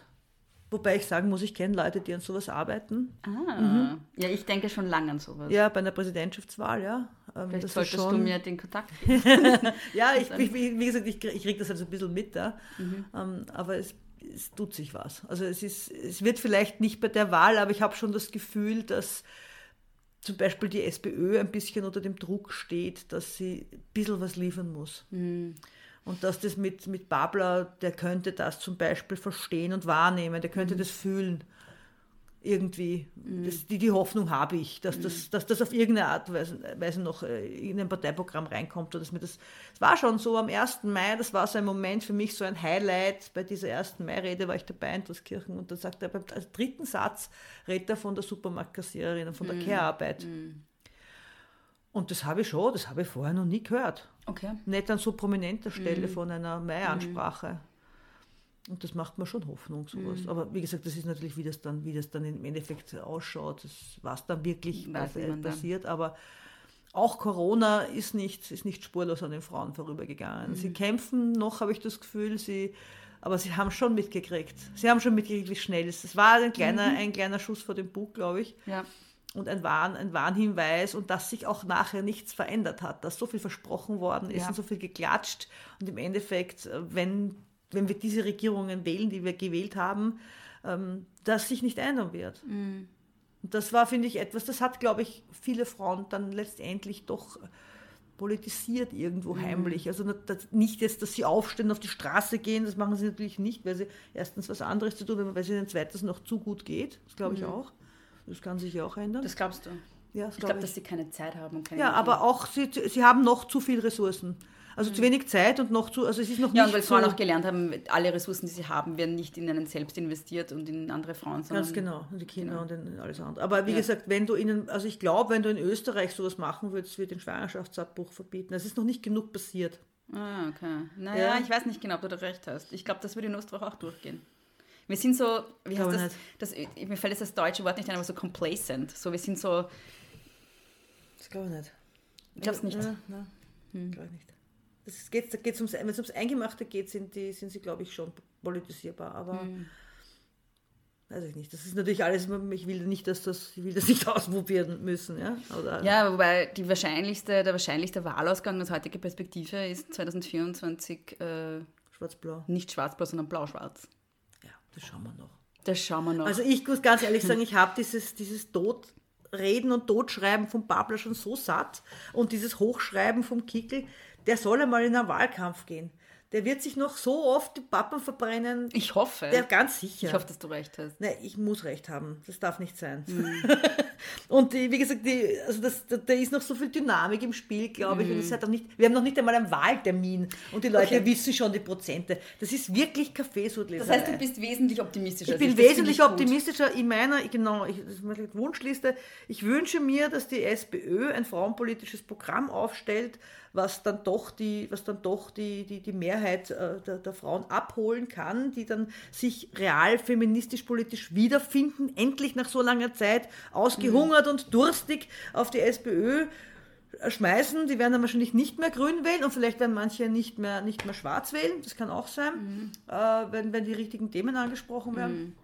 Ich wünsche auch den Grünen einen Neuanfang, tatsächlich. Ja, aber halt, wie gesagt, vielleicht ein bisschen. äh, Ja, einen reformierten Neuanfang, Die ja. werden sich jetzt sowieso zurückziehen müssen. Dass, dass Ja. die nicht in der nächsten Regierung sind, ist ziemlich klar. Ich hoffe, dass, also ich weiß nicht, ob sie im nächsten Parlament, also im nächsten Nationalrat überhaupt sind. Ja. Oh, das glaube ich schon. Aber wie gesagt, das, die haben ja auch einen Mann. Das ist schon, das ist einfach so. Parteien werden größer, kleiner, größer, kleiner. Das gehört dazu. Aber äh, genau, also das ist so auf österreichischer Ebene. Ich hoffe halt auch, dass es, weil es, es ist halt weltpolitisch gerade so eine volatile Lage irgendwie, ja, aber es ist so vielen Ecken und Enden. Ja.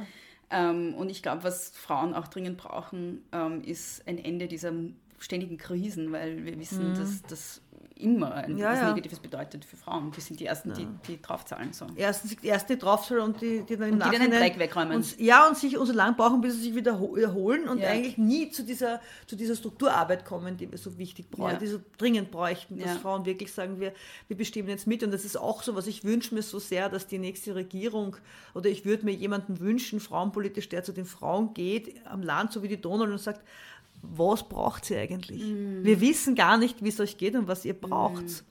Das ist total im, im total, es- so, das hat ja die Donau gemacht, die Mm.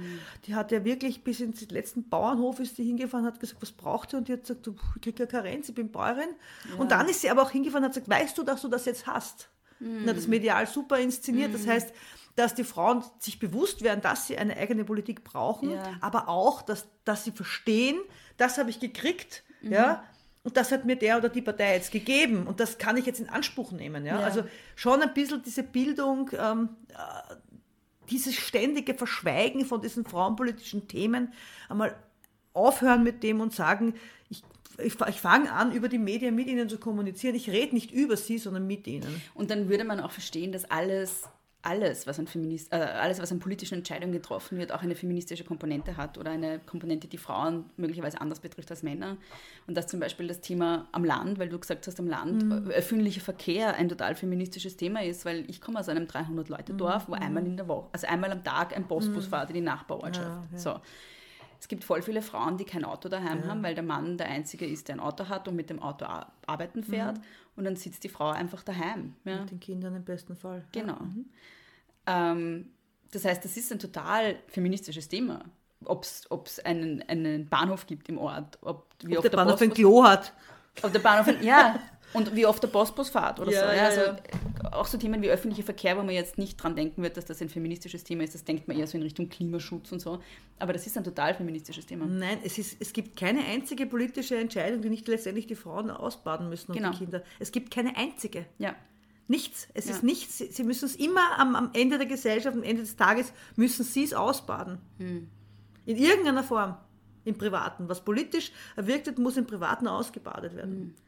Und wenn ich politisch nicht mitgedacht habe, dann darf ich mich nicht beschweren, dass ich, äh, dass ich dann hinten alles wegräumen muss. Wenn ich auch keine Standesvertretung habe. In Wirklichkeit, manchmal bin ich versucht zu sagen, ihr, seid, ihr habt es nicht anders verdient. Oder wir haben es nicht anders verdient. Wir haben ihnen allen viel zu lang das Heft in der Hand lassen. Wir haben einfach nicht, also es ist wirklich eine Einmischung, also mit uns gesprochen, dass mit uns gesprochen werden muss wieder. Das, das spüre ich, dass das eingefordert wird. Ob das jetzt nächstes Jahr ist oder in ein paar Jahren oder ich weiß es nicht, aber es ist ganz wichtig. Das ist ja auch ein guter Handlungsauftrag jetzt zum Schluss. Ja, genau. An das ist ein schönes. Mit, mitfordern und echt einfordern, eh, wirklich das, das egal, egal in welchem Bereich man arbeitet oder äh, wirkt oder tut oder das ist ganz wichtig, sich, sich, sein- sich seiner Rolle bewusst zu sein und zu wissen, dass, dass man, wenn man nicht mitentscheidet, dass man im Endeffekt sich dann eigentlich nicht darüber beschweren darf. Ja, Genau. haben wir noch irgendeinen hoffnungsfrohen, irgendeinen Das ist hoffnungsvollen Satz gut. Ist das gut? Okay. Nein, das ist gut. Aber es ist sicher, gut, weil es nicht zu hast, spät ist. 2024 wird gut. Es ist nicht zu spät. Es ist jetzt, Ja. also es ist jetzt, wie gesagt, jetzt die Möglichkeit, sich, sich finde ich, sich zu informieren sich zu engagieren und einzufordern, vielleicht sogar eine Partei zu gründen, weiß ich nicht. Vielleicht hört ja jemand zu, irgendeine, weiß ich nicht, eine, eine versierte Vollblutpolitikerin, die auch wahnsinnig viel Kohle hat. Ich wollte jetzt einen Namen sagen, den ich nicht sagen werde. Ach so? Ja. Okay. Na, schon, das, diese, es muss, wie gesagt, es muss keine Frau sein. Ich brauche ich brauch keine Frau in, in der Politik, die. Ich brauche ich brauch Frauen, die Programm machen, und die Mm. dann schauen, dass es auch wirklich eingehalten wird und dass es dann ankommt. Das wäre Ja. wichtig. Ja, liebe Gertrud, vielen Dank. Ähm, es hat wieder mal sehr viel Spaß gemacht mit dir. Danke Und dir. ähm, es wird schon finster draußen. Ja, wir, sind, wir, wir Wir sitzen da seit. Stunden. Ich bin komplett fertig. Ich bin auch schon leer, total. Ja. du, letztes Mal habe ich dir schon gesagt, du sagst, na na, das ging jetzt noch ein, zwei Tage, ja. kannst du dich erinnern. ja, ja. Hm, ja, das ist super. Das ist total Spaß. Ähm, ja, danke dir. Ich danke dir, dass du mich wieder eingeladen hast. Danke. Ja, große Freude, immer mit dir sich auszutauschen. Das finde ich immer wunderschön. ja, stimmt. Und übrigens, weil äh, ein Highlight ja auch unsere gemeinsame Lesung war von einer Followerin, ähm, man kann uns auch gemeinsam für, zu Genau. Lesungen buchen. Ja. Also das, ich würde das voll gern wieder machen. Aber was ich jetzt noch sage, Ah ja, okay. am 14.02. Ja. am Valentinstag wäre die Johanna Donau 85 Jahre alt geworden. Mhm. Ah, das wolltest du noch Und da sagen. machen wir eine Mahnwache um 17 Uhr an ihrem Grab. Mhm. Ähm, das werde ich noch ausschreiben. Das wird vielleicht noch, weiß ich nicht, in welcher Form auch immer publiziert werden irgendwo. Mhm.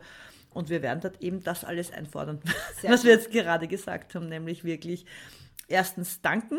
Mhm. Also wirklich Johanna Donald danken für ihren Einsatz und auch ihren, natürlich auch ihren Mitarbeiterinnen. Es kommt immer zu kurz, es war nicht die einzige Ja. Frauenpolitik. Grundsätzlich sagen wir, wissen, wir wissen, was ihr für uns getan habt.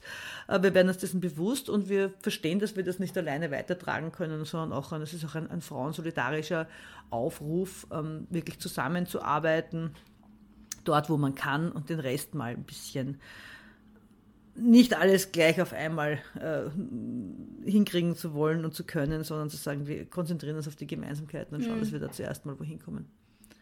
Das ist doch sehr schön. Ja, genau. Werde ich auch kommen? Das wäre schön. Dann halte Ja. ich eine Rede dort. Sehr schön. Dann werden wir, ich weiß nicht, einen Stein niederlegen, haben wir gesagt. Mhm. Einen kleinen kann man jeder, jede, jede kann, kann ihre Wertschätzung auf einen kleinen Stein Mhm. schreiben und kann ihn niederlegen. Das wollen wir ein bisschen ritualisieren, weil, weil die Johanna Donal ja so ein, doch so ein recht unscheinbares Grab hat mit Ja. einer eigenartigen Geschichte. Und ähm, ich schon das Gefühl habe, dass sie sehr geliebt wird. Und ich finde, das Ja. kann man auch, kann, könnte man auch eine Bewegung zuliebe signalisieren und zeigen. Und sie ist so die einzige Feministin des Landes, die wirklich Großes bewirkt hat auch.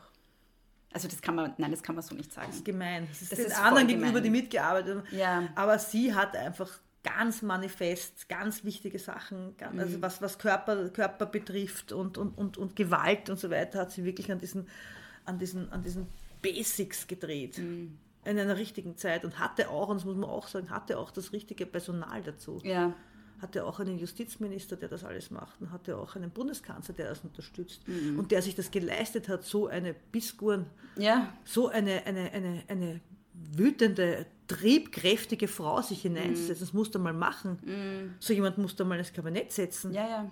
Das war, der hat gewusst, dass er sich nur Probleme damit einkauft. Und was das für eine unglaubliche Bewegung ist, also er braucht schon ein ganzes Team. Das muss man immer wieder mitbedenken, Ja, dass es total. nicht eine Person war, sondern dass das, eine, dass, dass das ein umsichtiges Team war, das auch etwas bewegen wollte. Ne? Ja. Und nicht nur verhindern. Ja. Und nicht nur Kosmetik wie bei uns. ja. Operation. Operation. Ne, sie hat so Operationen Sie durchgeführt. Operationen durchgeführt ja, ja, und nicht ja. nur äh, angemalt. Ja, Ja. nicht nur Kosmetik gemacht. Ja, dann wünsche ich uns ähm, mehr profunde Operationen 2024 und weniger Kosmetik. Genau, so ist ein guter, sehr gutes Schlusswort. Patriarchat ausweiten. Abschminken. Abschminken auch. Ja. Abschminken auswählen. ja. Danke dir. Danke dir. Vielen lieben Dank, Gertraud, für dieses wunderbare Gespräch und danke an euch fürs Zuhören. Ihr habt ja gehört, am 14. Februar werden wir eine kleine Mahnwache und Kranzniederlegung bei Johanna Donals Grab machen. Äh, Ich habe heute am Tag, wo ich diese Folge schneide, äh, mit Gertraud Klemm vereinbart, dass ich auch ein paar Worte sagen werde. Also wenn ihr wollt, dann sehen wir uns dort. Ich freue mich auf jeden Fall drauf. Wenn ihr gut findet, was ihr heute gehört habt, wenn ihr große Töchter unterstützen wollt, dann könnt ihr das auf steadyhq.com slash große Töchter Podcast. Den Link dazu findet ihr in den Show Notes.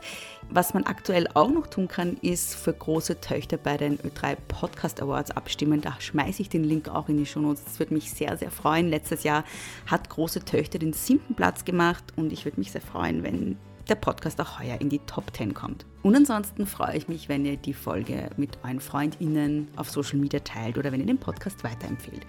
Wenn ihr mir etwas mitteilen wollt, könnt ihr das am besten unter großetöchterpodcast.gmail.com. Ihr könnt es aber auch auf Instagram at großetöchterpod oder auf Facebook auch at großetöchterpod. Und ich bin auf mittlerweile so gut wie allen Social Media Plattformen at Frau Frasel. Nochmal vielen lieben Dank fürs Zuhören. Wir hören einander wieder in zwei Wochen und bis dahin nicht kleinkriegen lassen.